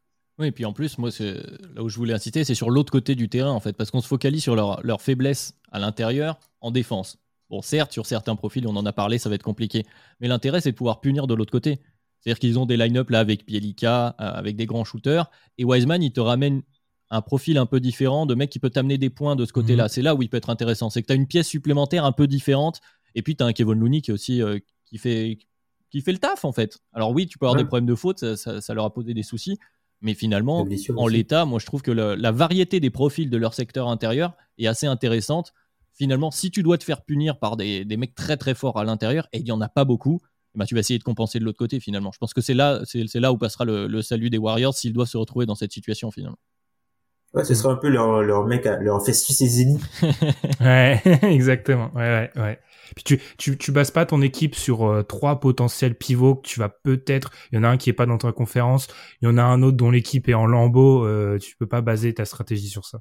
Tout à fait. Eh bien, enchaînons parce que je vois que le temps passe et qu'il reste des questions. Donc, question suivante, on reste euh, du côté des Warriors. Il y a Jade Aim qui nous demande euh, Vous pensez que des joueurs comme Kuminga, dont parlait Tom, ou euh, Barnes ont bénéficié de ce qu'un joueur comme Draymond Green peut apporter à une équipe championne? Donc, de l'intérêt de jouer à côté d'un Draymond Green? Bon, oui, probablement. Oui. Oui, totalement. Oui, certainement, certainement. Après, peut-être pas, ce ne sont pas des choses qui vont se voir peut-être sur le terrain, mais je pense qu'au niveau préparation, je pense que même simplement de voir comment euh, le gars se prépare, de regarder des films avec lui, enfin des films, de regarder euh, enfin des vidéos, bah, des films de match, oui, on regarde pas autant dans Porte le vent, effectivement. voilà, c'est ça, des, des films de match, euh, voilà, peut-être son, son approche du jeu pour, bah, on a toujours, enfin, quand tu quand tu joues, quand tu fais un sport, parfois le simple fait de, de regarder un, un vétéran faire, de de par exemple de, de regarder euh, ce qu'il voit sur une action que toi t'aurais pas vu mais ça quand tu rentres sur le terrain tu vois peut-être les choses différemment et ça te permet aussi à toi de te de te rendre de, ça, te permet d'avoir un petit peu plus d'humilité puisque tu te rends compte qu'il y a plein de choses que tu sais pas. Et euh, ça c'est parfois c'est important. Et, ça ça t'apporte aussi euh, le fait de, de voir que tu as, bah, as les moyens encore de, de progresser quoi oui, tout à fait, je pensais pas grand chose à ajouter. Si moi j'avais noté que Barnes il a bénéficié financièrement aussi de, de ce cas-là, mais on est un peu sorti. Euh, il doit lui donner un pourcentage. voilà, il le doit pas qu'à Draymond Green, mais euh, son passage aux Warriors, en tout cas, c'est ça. Après Kuminga, on est au tout tout début, c'est un très jeune joueur. Euh, donc, mais effectivement, dans le profil en fait qu'a Kuminga, être à côté d'un Draymond Green, c'est parfait parce que justement, ça peut montrer, comme tu disais Tom, ce que tu dois faire, ce que tu peux faire, même si tu n'es pas un, shooter ou un pivot de très grande taille, quoi. Après, dernier truc sur Draymond, et je, je vais faire la transition vers Clé, parce que je, vois qu'on t'empêche de faire les transitions, Adrien. Le truc sur Draymond, c'est moi, ce qui me plaît aussi, c'est que on a souvent remis en question la, capacité de ce joueur à vieillir. Globalement, les Warriors, tout le monde était inquiet sur leur capacité à vieillir après le premier round. On voit qu'en fait, c'est une équipe qui vieillit bien parce que beaucoup de leur succès ne s'est pas fondé sur des qualités athlétiques ou des choses qui allaient dépérir, en fait. C'est, il y a beaucoup de, de Q basket, de shoot, etc. Et c'est des choses qui vieillissent mieux que euh, de la présence physique euh, brute. Là où, par exemple, sur un Clay Thompson, notre question suivante, je te fais une petite passe décisive, Adrien, sur euh, ce qu'on pense du retour de Clay, c'est une question de Seb Ben Wagoner, Lakers fan. J'ai pas pris. Ah, bien joué, c'était pas le plus simple. et euh, en gros, est-ce que c'est normal que la NBA tremble sur le retour d'un clé d'un Wiseman dans une autre, dans une moindre mesure? On a parlé de Wiseman vis-à-vis de clé. Pour moi, la clé, elle est défensive. Si défensive, défensivement, il reste solide, c'est Clay Thompson. Les gens vont le respecter, euh, même s'il met à 25% Euh, les défenses vont continuer à le respecter. Et vous voyez ce que fait Stephen Curry en ce moment quand même. Vous imaginez le truc avec un autre mec qu'on respecte beaucoup comme un Clay Thompson, ça risque d'être dangereux. Donc je pense pas que la NBA doit pas trembler parce qu'on va pas retrouver les Warriors qu'on avait vus à 72 victoires, non. Mais effectivement, ça leur amène une corde à leur arc parce que on parle souvent d'ici la gravité. On va respecter Clay Thompson parce que c'est Clay Thompson, donc encore plus de difficultés à défendre. Donc euh, les équipes peuvent être inquiètes, oui, mais la, la clé sera le niveau défensif. Je t'ai vu acquiescer, Tom? Même chose? Euh, pas forcément sur la première partie euh, sur le vieillissement parce que Draymond on s'en rend compte euh, offensivement Draymond euh, il est un peu, peu c'est pas c'est plus le Draymond d'il y a 3 4 ans. mais tu vois les questions sur Draymond les gens les posaient défensivement en fait. Mais défensivement il est trop fort. Défensivement il est fort mais offensivement c'est un peu gênant en fait qu'il n'arrive pas à mettre des layups. Il arrive moins à les finir en force etc. C'est vrai que c'est Ouais, ça, mais tu vois, il y avait beaucoup la question, ouais, mais défensivement, il pourra plus tenir une équipe euh, à 30. Oui, c'est vrai, euh. c'est vrai. Oui. oui. je comprends. Ouais. Oui, mais oui, sur le point, de, sur le point de vue défensif, oui, t'as totalement raison. Après, là où je suis un peu euh, dubitatif, c'est vraiment offensivement. Après, comme tu, avec le retour de Clay, ils ont peut-être pas besoin de Draymond hyper hyper fort, même si c'est euh, un des joueurs majeurs à la création pour cette équipe-là. Mais oui, le, le retour de clé sera scouté. Enfin, j'ai pas, j'ai pas grand chose à rajouter. En tout cas, moi, c'est, c'est assez marrant de voir euh, que, enfin, que les gens sont les mêmes personnes qui critiquaient euh, les Nets pour, euh, je veux pas dire l'empilement de stars, mais qui critiquaient les Nets parce qu'ils avaient énormément de gros salaires et que les gens euh, prenaient des balades pour venir chez eux. Ne critiquent pas les Warriors et, de, enfin, ne critiquent pas les Warriors qui explosent la luxury tax alors qu'ils demandaient un hard cap. ouais, non, mais puis, mais, mais qui ont qui ont bien, qui ont bien construit tout ça. Parce qu'effectivement, c'est ça ce que tu disais avec l'ajout de Clay et peut-être Draymond un peu moins bon euh, en tant que finisseur offensivement. C'est surtout ça. Mais ils en ont plein des mecs de fin de chaîne hyper efficaces là cette année. C'est ça qui les rend incroyables. C'est que tu as Andrew Wiggins, tu as Jordan Poole, as, voilà, pour les corners, tu as Otto Porter. Euh, euh, t'as un Gary top 15 shooter top 15 shooter évidemment t'as un Gary Payton euh, un Gary Payton fils qui, qui, personnellement me, me, vend du rêve donc voilà l'ajout de Clay effectivement ça, ça, tu rajoutes un gars, comme tu disais, Ben, tu rajoutes un des meilleurs shooters, euh, un des peut-être top 2 meilleurs shooters de l'histoire de la NBA. Pardon, quoi. Donc forcément, même, même s'il n'est pas, il pas totalement en jambes, même s'il peut pas donner autant de minutes que ce qu'il a pu faire, euh, juste tu rajoutes cette option-là sur certaines séquences pour ajouter une gravité, soit en plus à Curry, soit sans Curry, justement. C'est que tu rajoutes un autre, euh, mm. un gars qui va être obligé d'être surveillé. Bon, forcément, c'est toujours un bien, quoi. J'ai juste une question pour vous par rapport à ça, après je vous laisse bouger les Warriors qu'on voit là, est-ce que c'est pas juste le meilleur visage et que la, la suite de la saison peut vraiment être pire? Ah, Ils ont eu un début, de, début de saison avec un calendrier assez facile. Mais euh, excuse-moi Ben, j'ai un peu grillé la priorité. Non, non, mais si, en fait, on allait dire la même chose. Donc, euh, je, pense que si je dois faire ma hiérarchie des favoris au titre, je les mets moins haut que certaines personnes à l'heure actuelle, parce que je me méfie. Mais ils m'ont quand même, même avec un calendrier facile, je, m'attendais pas dans l'impression à les voir si fort, en fait. Et voilà, c'est un peu ça. Ce que j'allais dire, en fait, c'est que le calendrier facile, il leur a permis. Alors, tu pourrais dire que c'était un trompe-l'œil, mais il leur a aussi permis de rentrer dans un certain rythme et de retrouver une certaine confiance sur certains joueurs, peut-être qui avaient des doutes, et, euh, et de trouver les automatismes. Enfin, c'est hyper propre comme ils jouent. C'est hyper propre. Bon, il y a Stephen Curry qui prend des shoots. Si n'importe qui d'autre le prend, c'est n'importe quoi. Bon, il se trouve que lui, il les met. Bon, voilà, tant mieux, ça aide. Il a un niveau stratosphérique. Ça fait plaisir de retrouver Curry d'ailleurs comme ça. Euh, donc, ouais, non, je pense pas qu'il y ait tant que ça un trompe-l'œil. Euh, je pense quand même qu'ils sont très forts. Je sais pas, Tom, tu avais une réponse à ta propre question, j'imagine. Ah, moi, je pense que, euh, en fait, là, on les voit au, à l'apogée, mais j'aurais été plus rassuré de les voir comme ça en mai que maintenant je suis pas, en fait, ce qui montre sur le début de saison, je trouve que c'est dans les projections, dans les projections vraiment très hautes de ce que je leur, ah bah oui, je les pensais capables de faire, tu vois. C'est pas la, médiane, en fait. Pour moi, ce qui montre, c'est pas la médiane. Ils sont vraiment bien, bien au-dessus. Oui, mais la question, c'est est-ce qu'ils peuvent le rester? Est-ce qu'ils le sont véritablement ou est-ce qu'ils le sont juste euh, temporairement? Ils savent le faire déjà. Ils savent, oui. C'est ça, en fait. Ils savent le faire. Et ça, euh, je veux dire, alors ils vont peut-être prendre un coup de mou à un moment, mais même d'un point de vue confiance, même si tu bats pas les meilleures équipes, bah ouais, bah quand tu démarres à, à 80% de victoires pour la suite de la saison, ça crée une dynamique. Donc euh, mm. non, je suis pas trop inquiet. Moi, euh, globalement, je suis jamais inquiet. Pour moi, un trop bon début, ça existe pas. Oui, trop bon, un trop mauvais si par contre, c'est autre chose. Ouais, ouais. Et justement, en parlant d'inquiétude, euh, enchaînons euh, avec euh, le cas.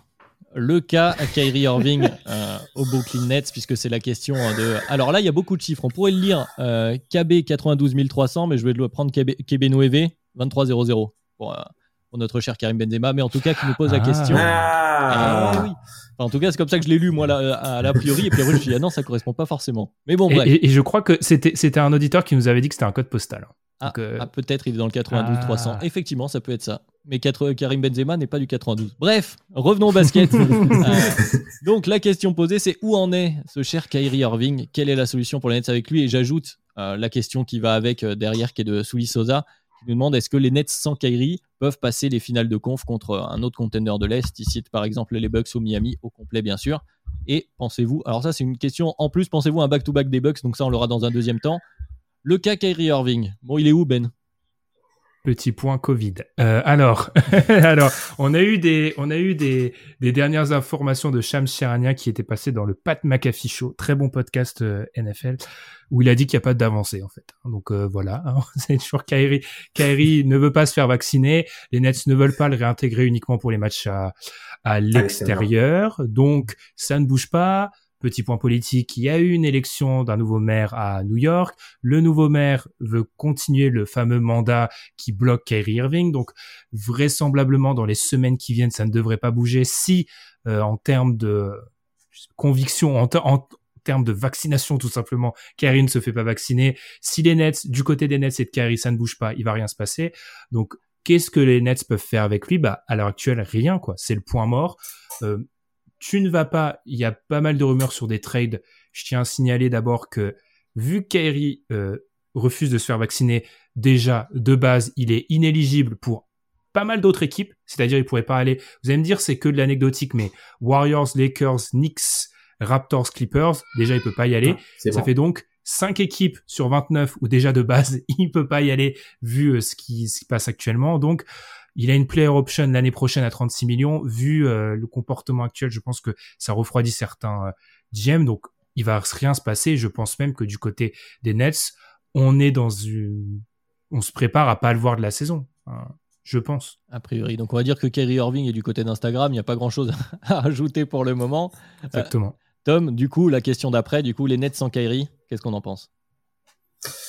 Sans Kyrie, c'est difficile parce que James Harden n'est pas totalement revenu à son meilleur niveau. Bon, il revient progressivement, mais on est loin du James Harden euh, qui était pour moi euh, niveau MVP quand il a joué euh, la saison dernière euh, au Nets. Donc, euh, faut voir là, les, les Nets, c'est une équipe qu'on, quand, tu regardais le début de saison, tu te disais, euh, ils sont blindés. Et au final, là, ils sont avec l'absence de Kyrie, avec un James Harden qui est un peu en dedans. Eh ben, ils ont quand même pas mal de line-up un peu hybride où euh, t'as, euh, t'es obligé de faire des choix ou l'attaque ou la défense. Hmm. Aujourd'hui, quand tu regardes euh, statistiquement, c'est la dixième attaque de la ligue. Ça peut paraître décevant par rapport au personnel, mais c'est aussi la dixième défense de la ligue. Et ça, c'est assez surprenant. Et quand tu regardes, ils sont, euh, par exemple, ils sont euh, premiers à, euh, à l'EFG des adversaires. L'efficacité des tirs. l'efficacité des tirs des adversaires. Par contre, à la location euh, des tirs pris par rapport à l'efficacité moyenne que les adversaires auraient dû avoir, ils sont 20e. Tout ça parce que les adversaires shootent à 31% à 3 points contre eux, alors que la moyenne de la ligue est à 35.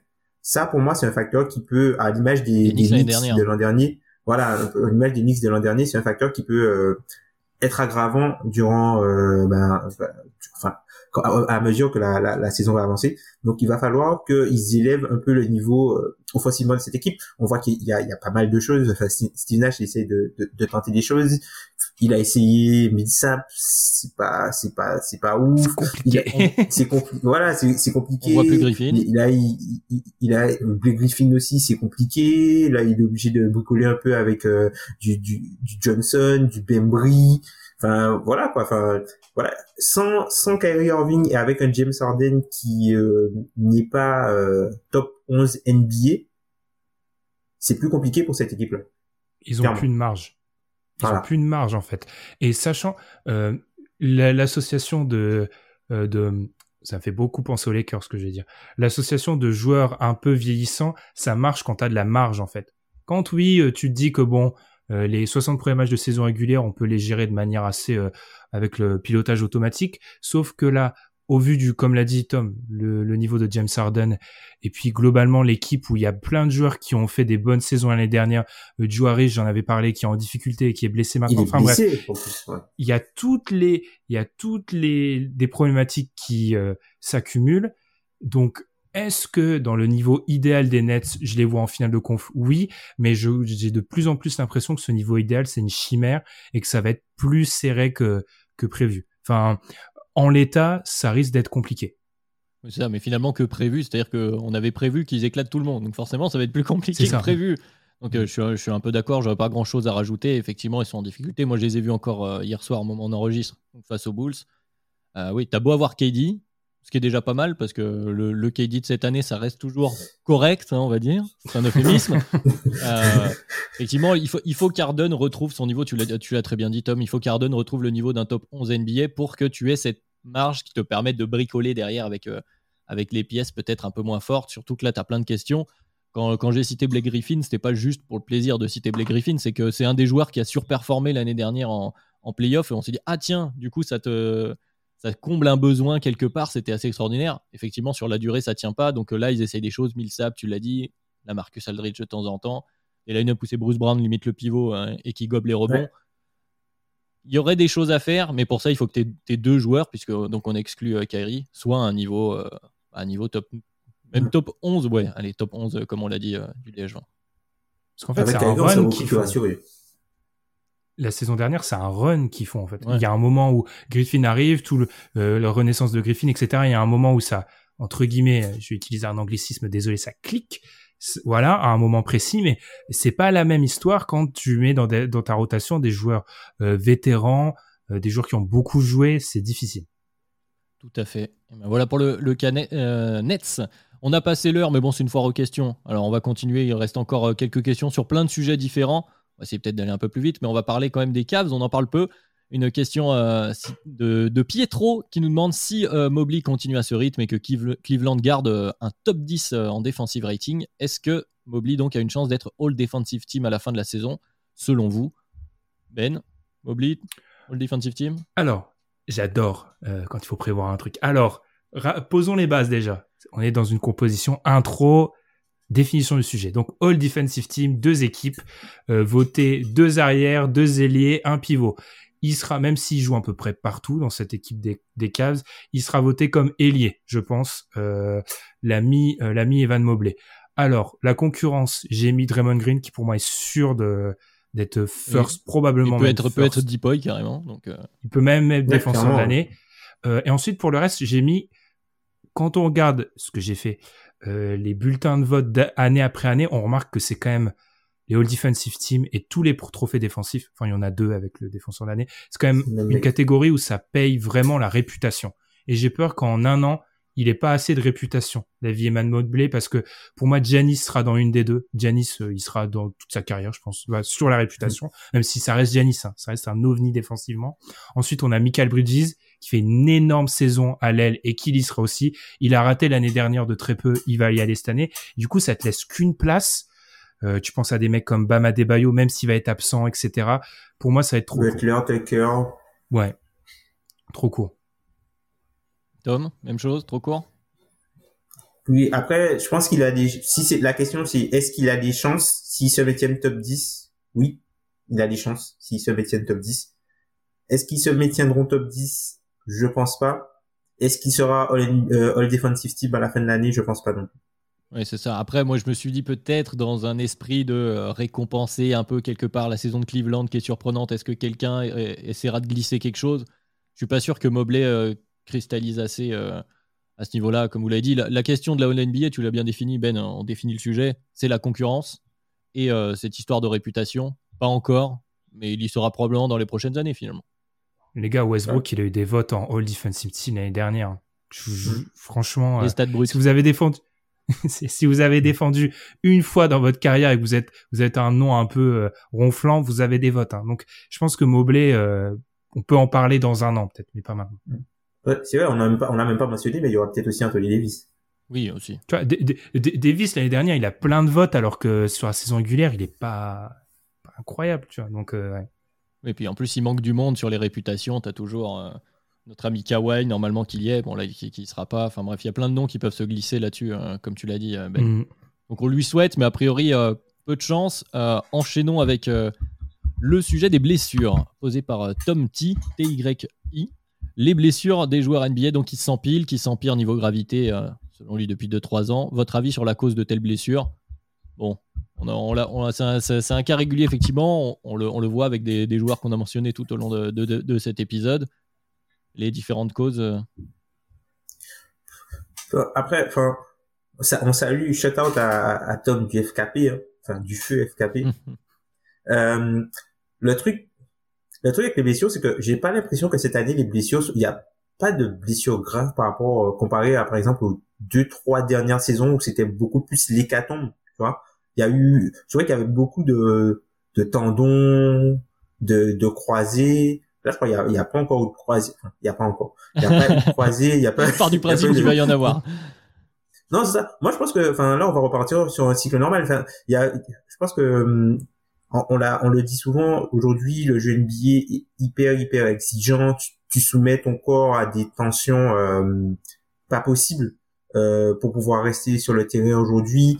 Enfin, il y a il y avait euh, le, rythme entre guillemets euh, accéléré des matchs je parle pas de de de, de pays de position mais euh, la la répétition et la fréquence à laquelle tu jouais des matchs avec l'année l'année post bulle tout ça le, le, covid tout ça il y avait pas mal de pas mal de petits facteurs entre guillemets qui qui faisaient que mais là je pense que les, les joueurs peuvent reprendre entre guillemets des routines normales et euh, je pense que c'est quelque chose qu'on va voir euh, baisser un petit peu hein, sur les, les, blessures graves. Parce que c'est vrai qu'il y a une impression de, de nombreuses absences, parce qu'il y a des absences de, de longue date, des joueurs qu'on voit pas de, de, la saison. Des, voilà, on a cité Kawhi Leonard il n'y a pas longtemps, Jamal Murray, le cas Michael Porter Jr., donc il va prendre un petit temps, mais c'est plus une blessure récurrente qui revient. Euh, effectivement, moi j'avais noté le, le, rythme de ces dernières saisons qui était, euh, qui était infernal, que ce soit en termes de déplacement ou de, de, densité. Ça, ça, ça, a forcément appuyé fort sur les organismes. Euh, est-ce que tu vois une autre cause, toi, Ben? Moi, j'avais fait mes petites recherches. Vous me connaissez. Euh, j'avais lu euh, un, un, article de, il y avait un article d'ESPN de Braxter Holmes avec Kevin Pelton qui, en fait, il y avait en fait les stats, parce qu'en fait, c'est vrai qu'il y a beaucoup d'impressions. Alors, il y avait, par rapport à l'année dernière notamment, c'est vrai, plus de, de blessures et il y avait des coachs qui parlaient effectivement, vous l'avez dit, le rythme des matchs, le fait de ne pas pouvoir s'entraîner la plupart des blessures qu'il y avait, c'était le fait de ne pas pouvoir s'entraîner. Ça amenait ce type de blessure-là. Il y avait notamment Mike Malone qui expliquait que c'était, euh, il avait 20 ans d'expérience en NBA, c'était de loin la saison la plus difficile. Après, je pense que c'est une impression surtout, tu l'as bien dit Adrien, parce que c'est les joueurs qui nous manquent. C'est-à-dire que l'année dernière, c'était écrit que euh, les joueurs All-Star avaient raté 19% des matchs auxquels ils avaient pu participer. C'est énorme, c'est de loin euh, un record, et c'est ça en fait. C'est pas tellement la, gravité, oui, c'est surtout qu'il y avait beaucoup d'absences répétées, de blessures qui euh, écartaient des terrains deux trois semaines, et mis bout à bout, t'avais l'impression qu'il y avait personne. Donc c'est ça qui était compliqué. On va espérer justement, comme tu as dit Tom, qu'il n'y ait pas euh, de nouvelles blessures en touche du bois pour la suite de cette saison, même si bon voilà, il y a quelques équipes handicapées pour la saison qui vont avoir des retours en cours de saison. Euh, maintenant, on passe à un tout autre sujet pour la question d'après. Là, on est en vrac. On va partir euh, du côté de Philadelphie avec ce qui était le grand cas de, de, la fin de l'été, du, début de saison. On en parle un peu moins en ce moment, mais c'est vrai que c'est toujours une problématique. Une question donc euh, de HNR. Que pensez-vous de la gestion de Moret dans le cas de Ben Simmons? Alors Ben, tu, en as un peu, tu l'as évoqué très rapidement tout à l'heure en début de podcast qu'on allait parler de ce sujet-là. Bon, qu'est-ce qu'on en pense donc? Bah on en pense qu'il attend en fait. Euh, l'ami Daryl Morey, il attend et il veut pas euh, tel un joueur dans une partie de poker, il veut pas faire tapis alors qu'il pense pas avoir les bonnes cartes. Enfin, je pense que euh, Morey continue. Il veut échanger, bien sûr qu'il va l'échanger Ben Simmons, mais il veut pas l'échanger contre n'importe quoi. Ce qu'on peut lui ce qu'on peut dire à Daryl Morey, c'est qu'il a été cohérent depuis le début. Il a dit qu'il ne braderait pas Ben Simmons, il brade pas Ben Simmons. Après, euh, vis-à-vis du cas Ben Simmons, il est dans une situation où il avait dit qu'il avait besoin d'aide au niveau de la, santé mentale.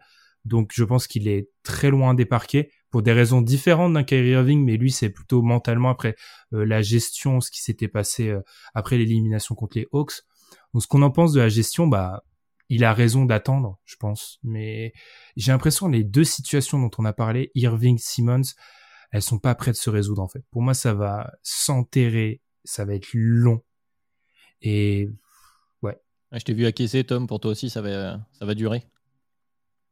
Oui, enfin, je vois pas qu'est-ce qui pourrait changer. Euh, je vois, je vois pas une partie faire un pas vers l'autre. Tu vois, mm. je vois pas Ben Simmons rejouer sur le maillot de Philadelphie. Et je vois pas non plus euh, Daryl Morey euh, transférer ben, ben, Simmons pour euh, un joueur non All-Star. Donc euh, ça va.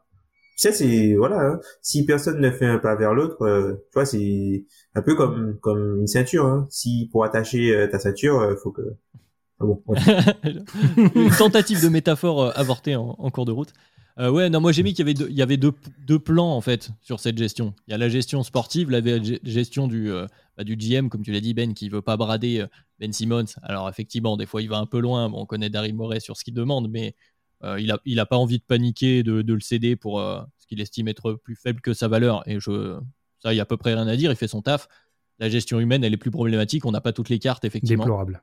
on n'a pas toutes les cartes, donc c'est difficile de juger, mais effectivement, il semblerait qu'on soit à un point mort et c'est difficile de voir une issue euh, à court terme en tout cas.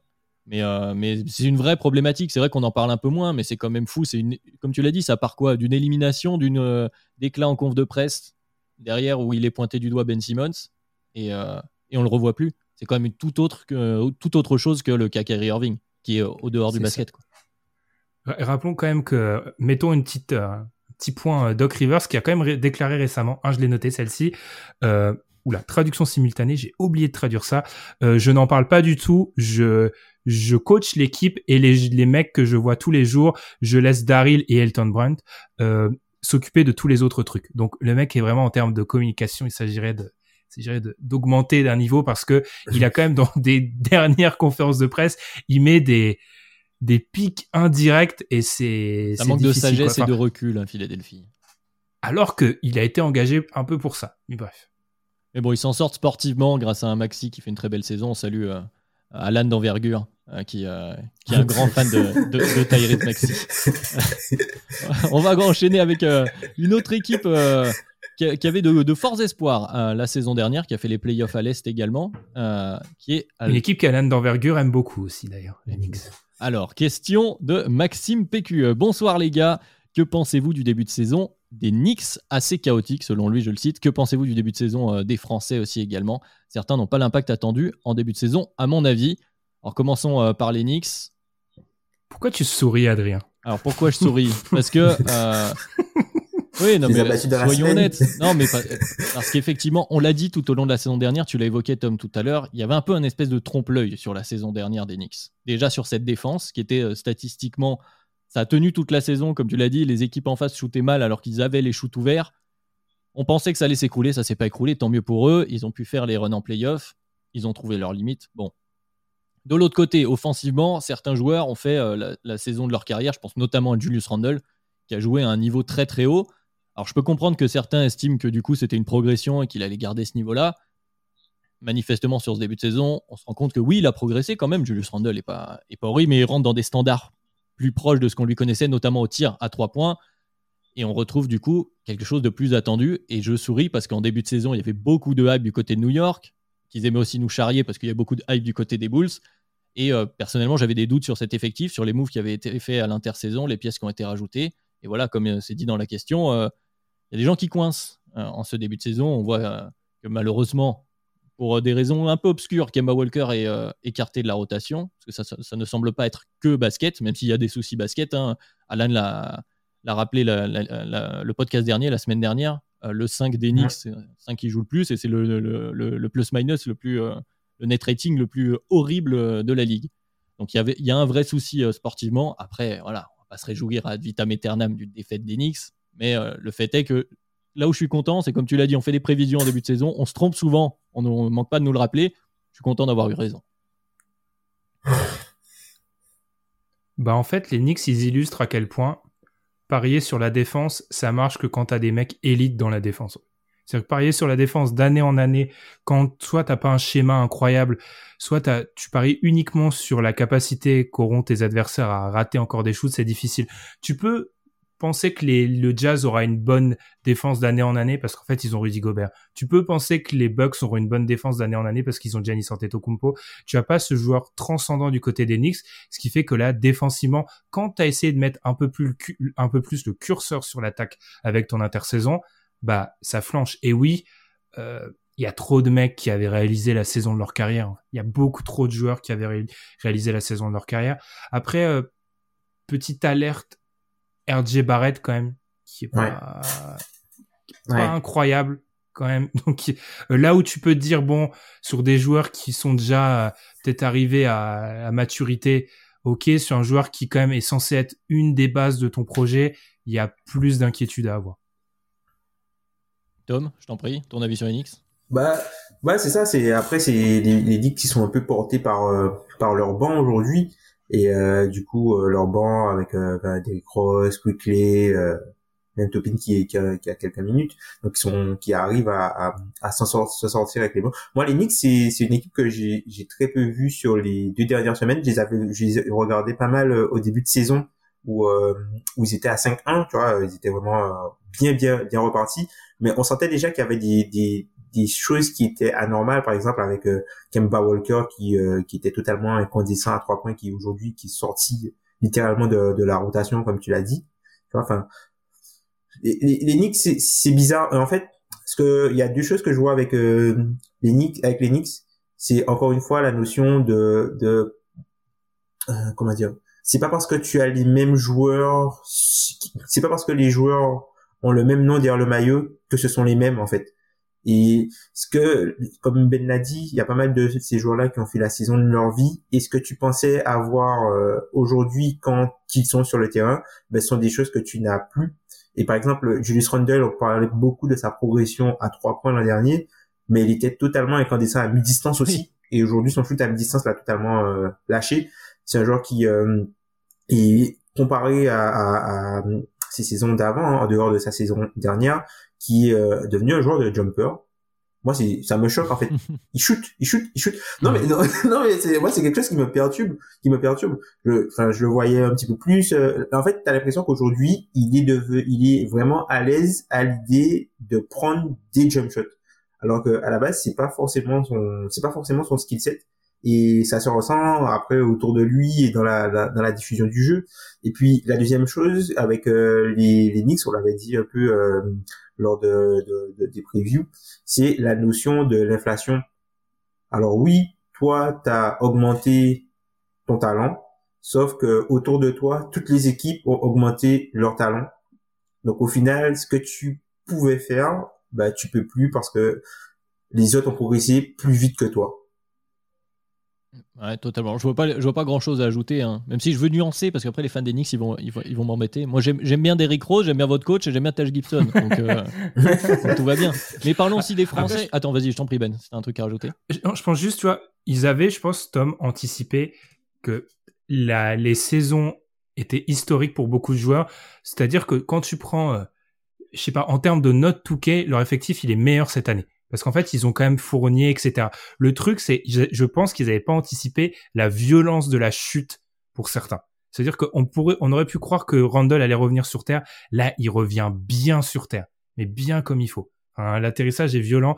RJ Barrett, là où tu pouvais dire qu'il y aurait eu une progression parce que lui était jeune, il y en a pas vraiment. Donc je pense qu'en fait le calcul était bon de leur côté. Je tape dans mon micro, c'est pas du tout radiophonique, mais euh, j'espère que ça s'entendra pas. Mais je pense que ça avait été anticipé, mais le retour euh, sur terre est assez violent. Il y a le retour sur terre anticipé par le front office et il y a les joueurs tu disais Tom sur Randall.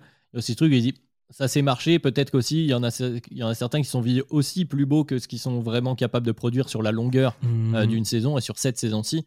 Donc ça va être compliqué. il y avait une deuxième partie euh, à la question, c'est là que je voulais vous emmener, qui parle des Français. parle donc, j'imagine, notamment d'Evan Fournier. Euh, début de saison des Français de manière globale. Est-ce que vous avez quelque chose à, à dire là-dessus? On l'a tout le temps tapé dessus. Donc Franck Nilikina qui est dans une rotation et qui a un rôle.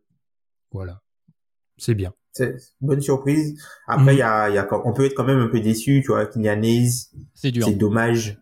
C'est, c'est dommage. Malidon aussi, c'est dommage.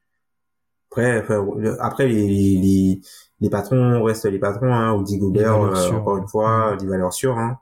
Evan Fournier. Alors oui, Evan Fournier, c'est un peu bizarre parce qu'il joue très peu de quatrième carton. Après, il fait du Evan Fournier. Hein.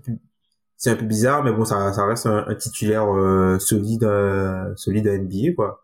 Après, euh, les autres. Nicolas Batum, un peu blessé. donc, un peu blessé, tu vois, même de l'autre côté, tu vois, Tidi, il joue pas tant que ça. Enfin, il a joué récemment, mais il joue pas tant que ça. Il, euh, il fonce non plus. J'attendais à ce que tu le cites. Voilà voilà c'est ça c'est ça le, le, truc en fait le rôle les, les rôles des français sont difficiles en fait ils ont pas de rôle forcément euh, très euh, établi euh, enfin quand tu compares par exemple à, aux, aux canadiens qui a euh, un NBA t'as plus je trouve que tu as plus de joueurs canadiens établis que de joueurs français aujourd'hui oui. même si les meilleurs français sont meilleurs que les meilleurs canadiens mais tu as quand même tu vois il y a quand même un gap. Bah, c'est-à-dire que là, il y, a un, il y a un énorme gap entre ceux qui ont des responsabilités, puis un peu les jeunes qui essayent encore de prouver, tu vois. Enfin, il y a, mm. il y a, il y a un océan à l'heure actuelle et c'est ça qui peut être un peu compliqué. Après, je savais pas qu'il y avait une rivalité euh, Canada-France, euh, comme à la grande époque du général. C'est les euh, étrangers les plus nombreux en NBA, il me semble. Ouais, c'est ça. C'est ça. C'est le contingent, c'est le deuxième contingent. proportionnellement, ils sont plus, enfin, ils ont plus de responsabilités euh, Shai, Jamal Murray, etc. Enfin, quand même. Il y, a, il y a une transition au niveau des Français euh, générationnellement, on va dire, enfin de demi-génération, parce qu'il y avait la génération Parker, Dio, euh, Pietrus, etc., euh, qui, est, qui est passée à Batum, Gobert, Evan. Et là, effectivement, pour la nouvelle qui arrive, c'est un peu compliqué. Après, tu as évoqué Kylian Hayes. Il a encore un peu une chance parce qu'à Détroit, tu vas encore avoir des minutes. Donc, on peut toujours espérer. C'était compliqué. On sait que les dernières saisons pour les jeunes joueurs, etc. Mais ça va être. Euh, ouais, c'est vrai que cette nouvelle génération a encore un peu de mal à s'imposer, à trouver sa place sur la durée, parce que Malédon, il a joué l'année dernière, mais là, cette année, c'est compliqué. Euh, bon, après, il y a le fameux espoir Victor, mais ça, on verra. Ils, sont pas arrivés au bon moment, en fait. Ils sont arrivés. Euh, euh année, tu vois, il y a eu un moment où il y en a eu beaucoup qui sont arrivés année tronquée, bulle, année dernière bizarre. Enfin, c'est pas, les conditions sont pas parfaites. Oui. Puis en plus, quand tu arrives à Détroit, excuse-moi Elias, mais euh, à ce moment-là pour euh, pour Kylian Hayes, c'était vraiment pas l'environnement le plus le plus simple non plus quoi. Il y a, mm. selon l'endroit où tu tombes, parce qu'on en parle souvent et c'est pas pour le discréditer de Tony Parker qui tombe parfaitement aux Spurs. Voilà, ça joue aussi euh, dans ton début de carrière quand tu es un étranger, quand tu viens de l'Europe. Il y, a toujours ce, ce, petit, ces petites bascules à faire pour vraiment t'imposer dans une rotation sur la durée. Et c'est là le, cap le plus dur. Jouer au tout début, ça va à peu près. Voilà, Francky Kila, Malédon, Kylian Hayes. C'est le cap d'après là qui est compliqué pour l'instant pour cette génération. Mm. C'est jouer pas uniquement parce que t'es jeune et qu'on te prête du potentiel, mais parce que t'es bon. Ouais, c'est ça. Et c'est ce qui est inquiétant, c'est que tu as l'impression que ce sont des joueurs qui, euh, ben, aujourd'hui, t'es pas sûr qu'ils auront un deuxième contrat NBA. Et c'est quelque chose que t'avais pas, tu vois, à l'époque des Batum, euh, Gobert, euh, même Fournier, tu vois, c'était après leur deux, trois, troisième saison, tu savais que ces joueurs-là auraient eu un avenir en, en, NBA, quoi. Alors que là, tu te poses déjà des questions sur le deuxième. On revient un peu sur le profil de la génération encore d'avant. Euh, on n'était pas sûr euh, de qui allait pouvoir vraiment faire son trou euh, en NBA du côté des joueurs français. Mais enfin, on souhaite que, que ça s'améliore. encore quelques. Oh, on va faire une belle heure et demie de podcast, ça va nous faire plaisir. Encore deux petites questions. Enfin, deux petites. Encore une belle question là qui arrive de Coignard Alex. Il dit salut à toute l'équipe, donc salut à toi déjà. Je suis agacé par les joueurs premium et juste en dessous, je ne parle pas des superstars, préparez-vous. Qui avait un gros contrat qui se libère de celui-ci pour signer au minimum chez un favori pour le titre Passer de 20 millions à une poignée de, figues l'année suivante, concurrence déloyale pour les franchises qui se construisent en suivant les règles du salary cap. Cela dérègle le marché. De plus, ce tour de passe-passe se fait en douce, entre potes. Hashtag LeBron, on voit qui est ciblé. Injuste ou c'est la loi de la jungle? Alors je sais qu'on l'évoque souvent, je sais que cette question, pour nous, elle est un peu biaisée. Ben, je t'en prie, commence. Je vois que tu as envie de parler. Ouais, tu t'as pas donné à Tom parce que Tom, il a fait des mouvements de désespération qui sont quand même rarement vus de la part de Tom. Qui... Je le laisse digérer pour arriver derrière. Alors que toi, je sais que t'es préparé. Euh, c'est pas injuste ou la loi de la jungle? Déjà, je vois deux possibilités négatives. c'est vrai que ça laisse pas beaucoup de portes de sortie. Euh, non, mais alors d'abord, je pense qu'on a, je, pensais qu'on avait réglé ce cas-là l'année dernière quand il y avait eu euh, beaucoup de, de cris, de réactions quand euh, certains joueurs à gros contrat avaient décidé de qui, de se libérer. Alors déjà, Ils n'ont pas décidé vraiment. du début. Quand il se libère, c'est une rupture conventionnelle si on va, si on va s'appliquer ça au droit français. Donc euh, globalement, c'est pas le mec qui dit bon bah allez, je pars, salut, il fait meilleur à Miami. C'est plutôt qu'en fait, il y a un accord entre la franchise et le joueur. C'est pour ça que Kevin Love est toujours à Cleveland, par exemple. Prenons le cas euh, classique. Ensuite, euh, ce sont pas des joueurs qui sont en dessous du niveau de superstar, c'est des joueurs qui sont plusieurs crans en dessous de ça. Euh, Dédé Drummond, c'est bien ce qu'il fait du côté des Sixers, mais son impact sur euh, la campagne de playoff des Lakers a été proche du néant, je pense.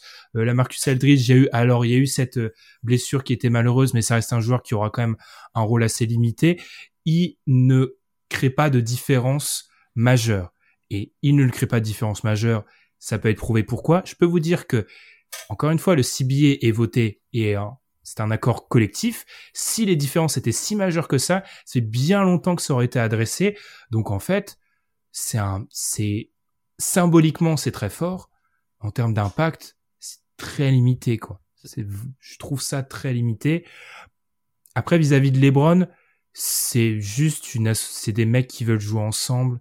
Je pense qu'on peut pas leur en vouloir, en fait. Enfin, Carmelo Anthony, désolé Adrien, il y a personne qui lui donne 10 millions à l'heure actuelle. Aucun souci. Donc, euh, oui, non, mais tu l'as dit, il y, a cette impression, les, noms sont ronflants, donc ça donne cette impression. Il y a quelques rares exceptions qui font qu'on se focalise dessus. Bah, par exemple, on évoquait Griffin là tout à l'heure. Bon, il se trouve que pendant un temps, il a été bien meilleur que ce qu'on pouvait attendre à ce moment-là, donc on se dit, ah, ça peut être injuste, mais dans la, majorité des cas, comme tu as dit, niveau terrain, l'impact, il n'est pas. L'injustice n'est pas incroyable, n'est-ce pas, Tom?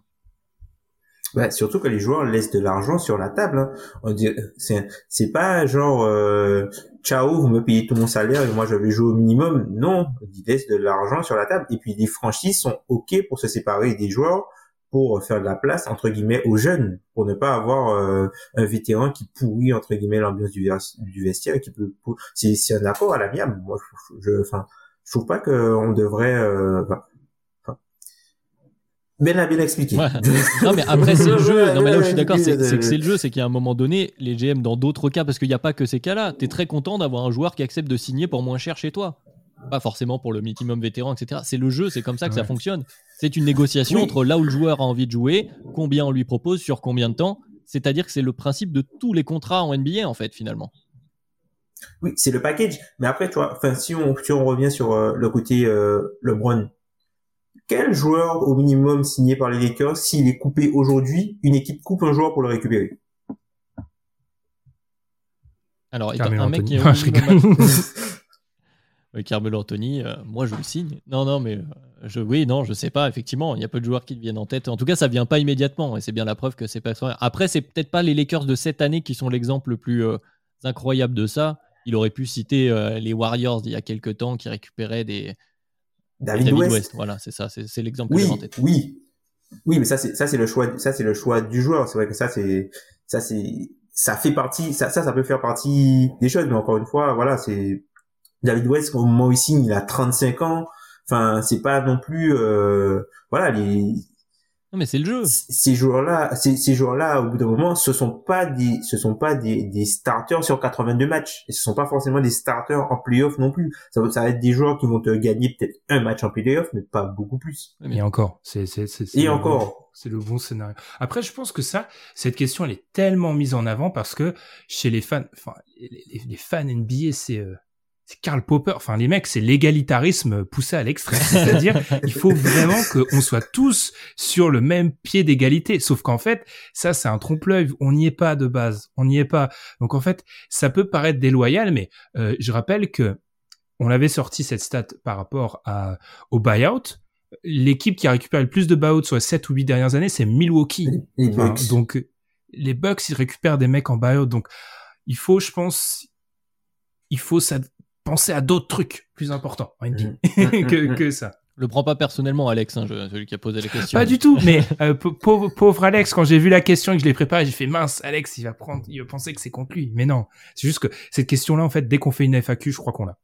Oui, oui, mais parce mmh. que, comme tu l'as dit, l'image, l'image est impactante et euh, on a aussi du mal. Et tu vois, tu parlais du cas Carmelo Anthony. Pour moi, il y a des moments où des fois on a du mal à se détacher de l'image qu'on avait du joueur, du joueur qu'on a vu, et à se dire bon, il a plus ce niveau-là. Il y a un moment donné, il faut, se rendre à l'évidence. Euh, les joueurs, s'ils sont coupés par une équipe, c'est que l'équipe décidait que c'était aussi un bénéfice pour eux. C'est le jeu, euh, c'est l'écosystème NBA. Euh, si, si ça posait problème, comme tu l'as très bien dit, Ben, je pense que c'est comme ça qu'on peut conclure, il y aurait renégociation. Hum, Ah, bah oui. Alors, bah pour finir justement, parler de Carmelo Anthony, euh, de, mon, attrait pour Carmelo Anthony, on va plutôt parler maintenant d'équipe euh, pour la dernière question qui est plus, euh, plus légère. Une question qui nous est posée par Raph Touquet qui nous demande pourquoi on est fan de vos propres équipes si on est fan d'une équipe. Alors, écoutez, Tom, pourquoi les Grizzlies? Bah, je crois que j'avais déjà expliqué dans des podcasts, mais pour la refaire, moi, je suis un, grand fan de, Brandon Roy. Probablement le joueur préféré que j'ai pu voir jouer. Enfin, c'est mon joueur préféré, personnellement. Et euh, en fait, ce qui s'est passé, c'est que en 2011, il se blesse gravement. Enfin, c'est sa dernière série de playoffs euh, face aux Mavs. Et euh, entre-temps, ben, je découvre euh, les Grizzlies, le Grit et du coup... bah comme il n'y a pas de joueur qui m'a fait vibrer un peu comme Brandon Roy, bah, bah j'ai switché sur les Grizzlies parce que le jeu me plaisait à l'époque et euh, bah du coup c'est resté. C'est resté. Alors Ben, quand on reste pas sur une équipe, qu'est-ce qu'on fait? Pourquoi? Alors il y a cette, il y a cette légende urbaine comme quoi j'aurais été un fan d'Orlando, mais ça, il faut tout de suite arrêter ça. Non, en fait moi c'est très simple. Je suis pour personne parce que à l'époque où j'ai entamé, j'ai créé le site et le podcast, euh, de base j'avais l'objectif qui c'est depuis évanoui d'être journaliste sportif. Donc en fait, j'étais dans une notion de d'impartialité. Hein. On revient encore à, à cette différence entre la l'objectivité et l'impartialité. J'ai décidé d'être pour personne. Est-ce que ça veut pas dire que j'ai des appétences pour certaines franchises? Si, mais en fait, de base, il y a personne. euh, en gros, quand il y a le titre NBA, que ça soit euh, équipe X ou équipe X, ça me. Et contrairement à ce que disent toutes les personnes, SO Madiane, parce qu'on doit se défendre toujours quand on, quand on est pour personne, on peut vibrer même si on est pour personne. Hein, ça, euh, clairement. arrêtons avec ça parce que malheureusement, chers auditeurs, j'ai pas l'impression que vos équipes gagnent tous les titres. Donc, vous vibrez quand même. Ah, C'est la réponse d'esthète euh, du sport. On apprécie le basket pour ce qu'il est, peu importe. Mais Après, les gars, dans tous les autres sports, je suis pour quelqu'un. Mais là, le basket, je- j'essaye de prendre un pas de recul. qui est en plus une ligue américaine. C'est vrai qu'il y a aussi de ça qui, qui paraît toujours un peu bizarre. C'est parce que, bon, euh, généralement, en football, pour prendre le, le sport majeur, on est souvent fan de l'équipe de la ville, soit où on a grandi, soit où il y a une appétence particulière, enfin, il y a un attachement euh, plus proche.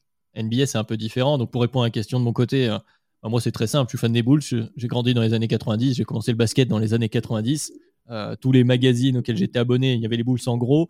Euh, voilà. Alors après, on a suivi un peu, mais de plus loin, la période Ben, Ben Gordon, euh, Jamal Crawford, on en parlait, euh, Jalen Rose, avec euh, voilà Eddie Curry, euh, tout ce genre de joueurs. Et on est revenu plus fort avec Rose et Noah parce que je pense que c'est ça aussi, euh, donc la période d'Eric Rose.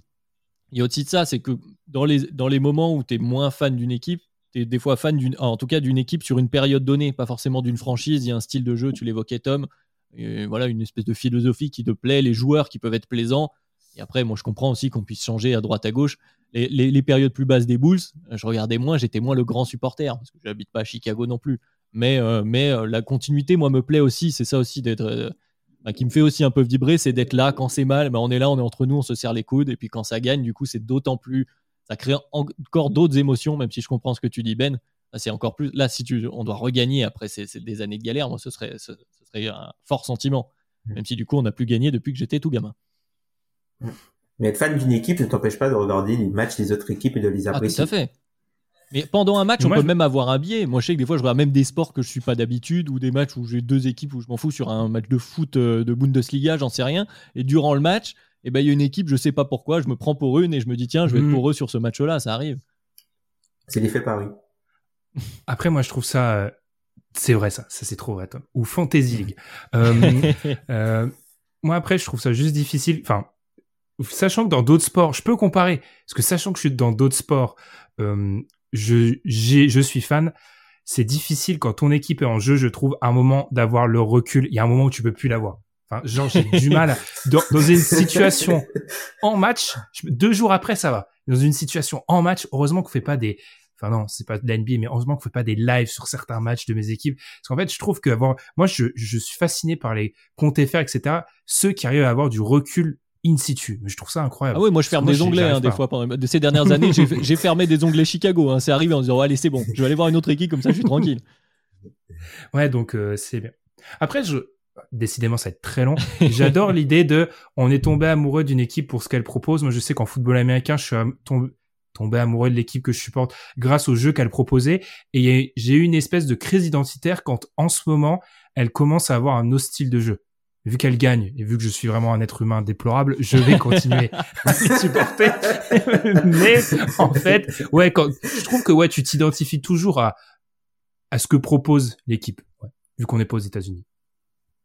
Voilà, comme tu l'as dit Ben, je pense qu'on a fait assez long, c'est un épisode FAQ, donc c'est permis. Voilà, un podcast d'une bonne heure et demie, on a bien discuté.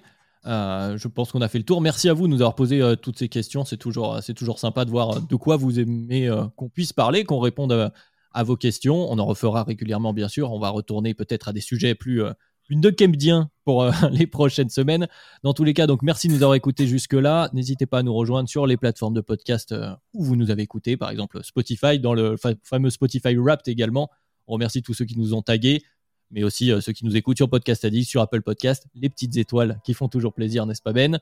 Et évidemment, n'hésitez pas à nous rejoindre aussi sur les réseaux sociaux, sur Twitter, pour nous poser des questions par exemple, sur YouTube également. Twitter, vous pouvez échanger avec nos chers community managers qui font un très beau boulot. Les vendredis, régulièrement aussi, on, a mis en place des space Twitter. Donc n'hésitez pas à, venir discuter, à prendre la parole. Cette fois-ci, on ne fait pas que vous répondre, vous pouvez vous-même donner votre avis. Donc euh, surveillez le compte Dunkebdo euh, sur Twitter. Et puis, euh, eh bien, on se donne rendez-vous la semaine prochaine pour un nouvel épisode. Merci messieurs. Merci Adrien. Salut. Merci à toi.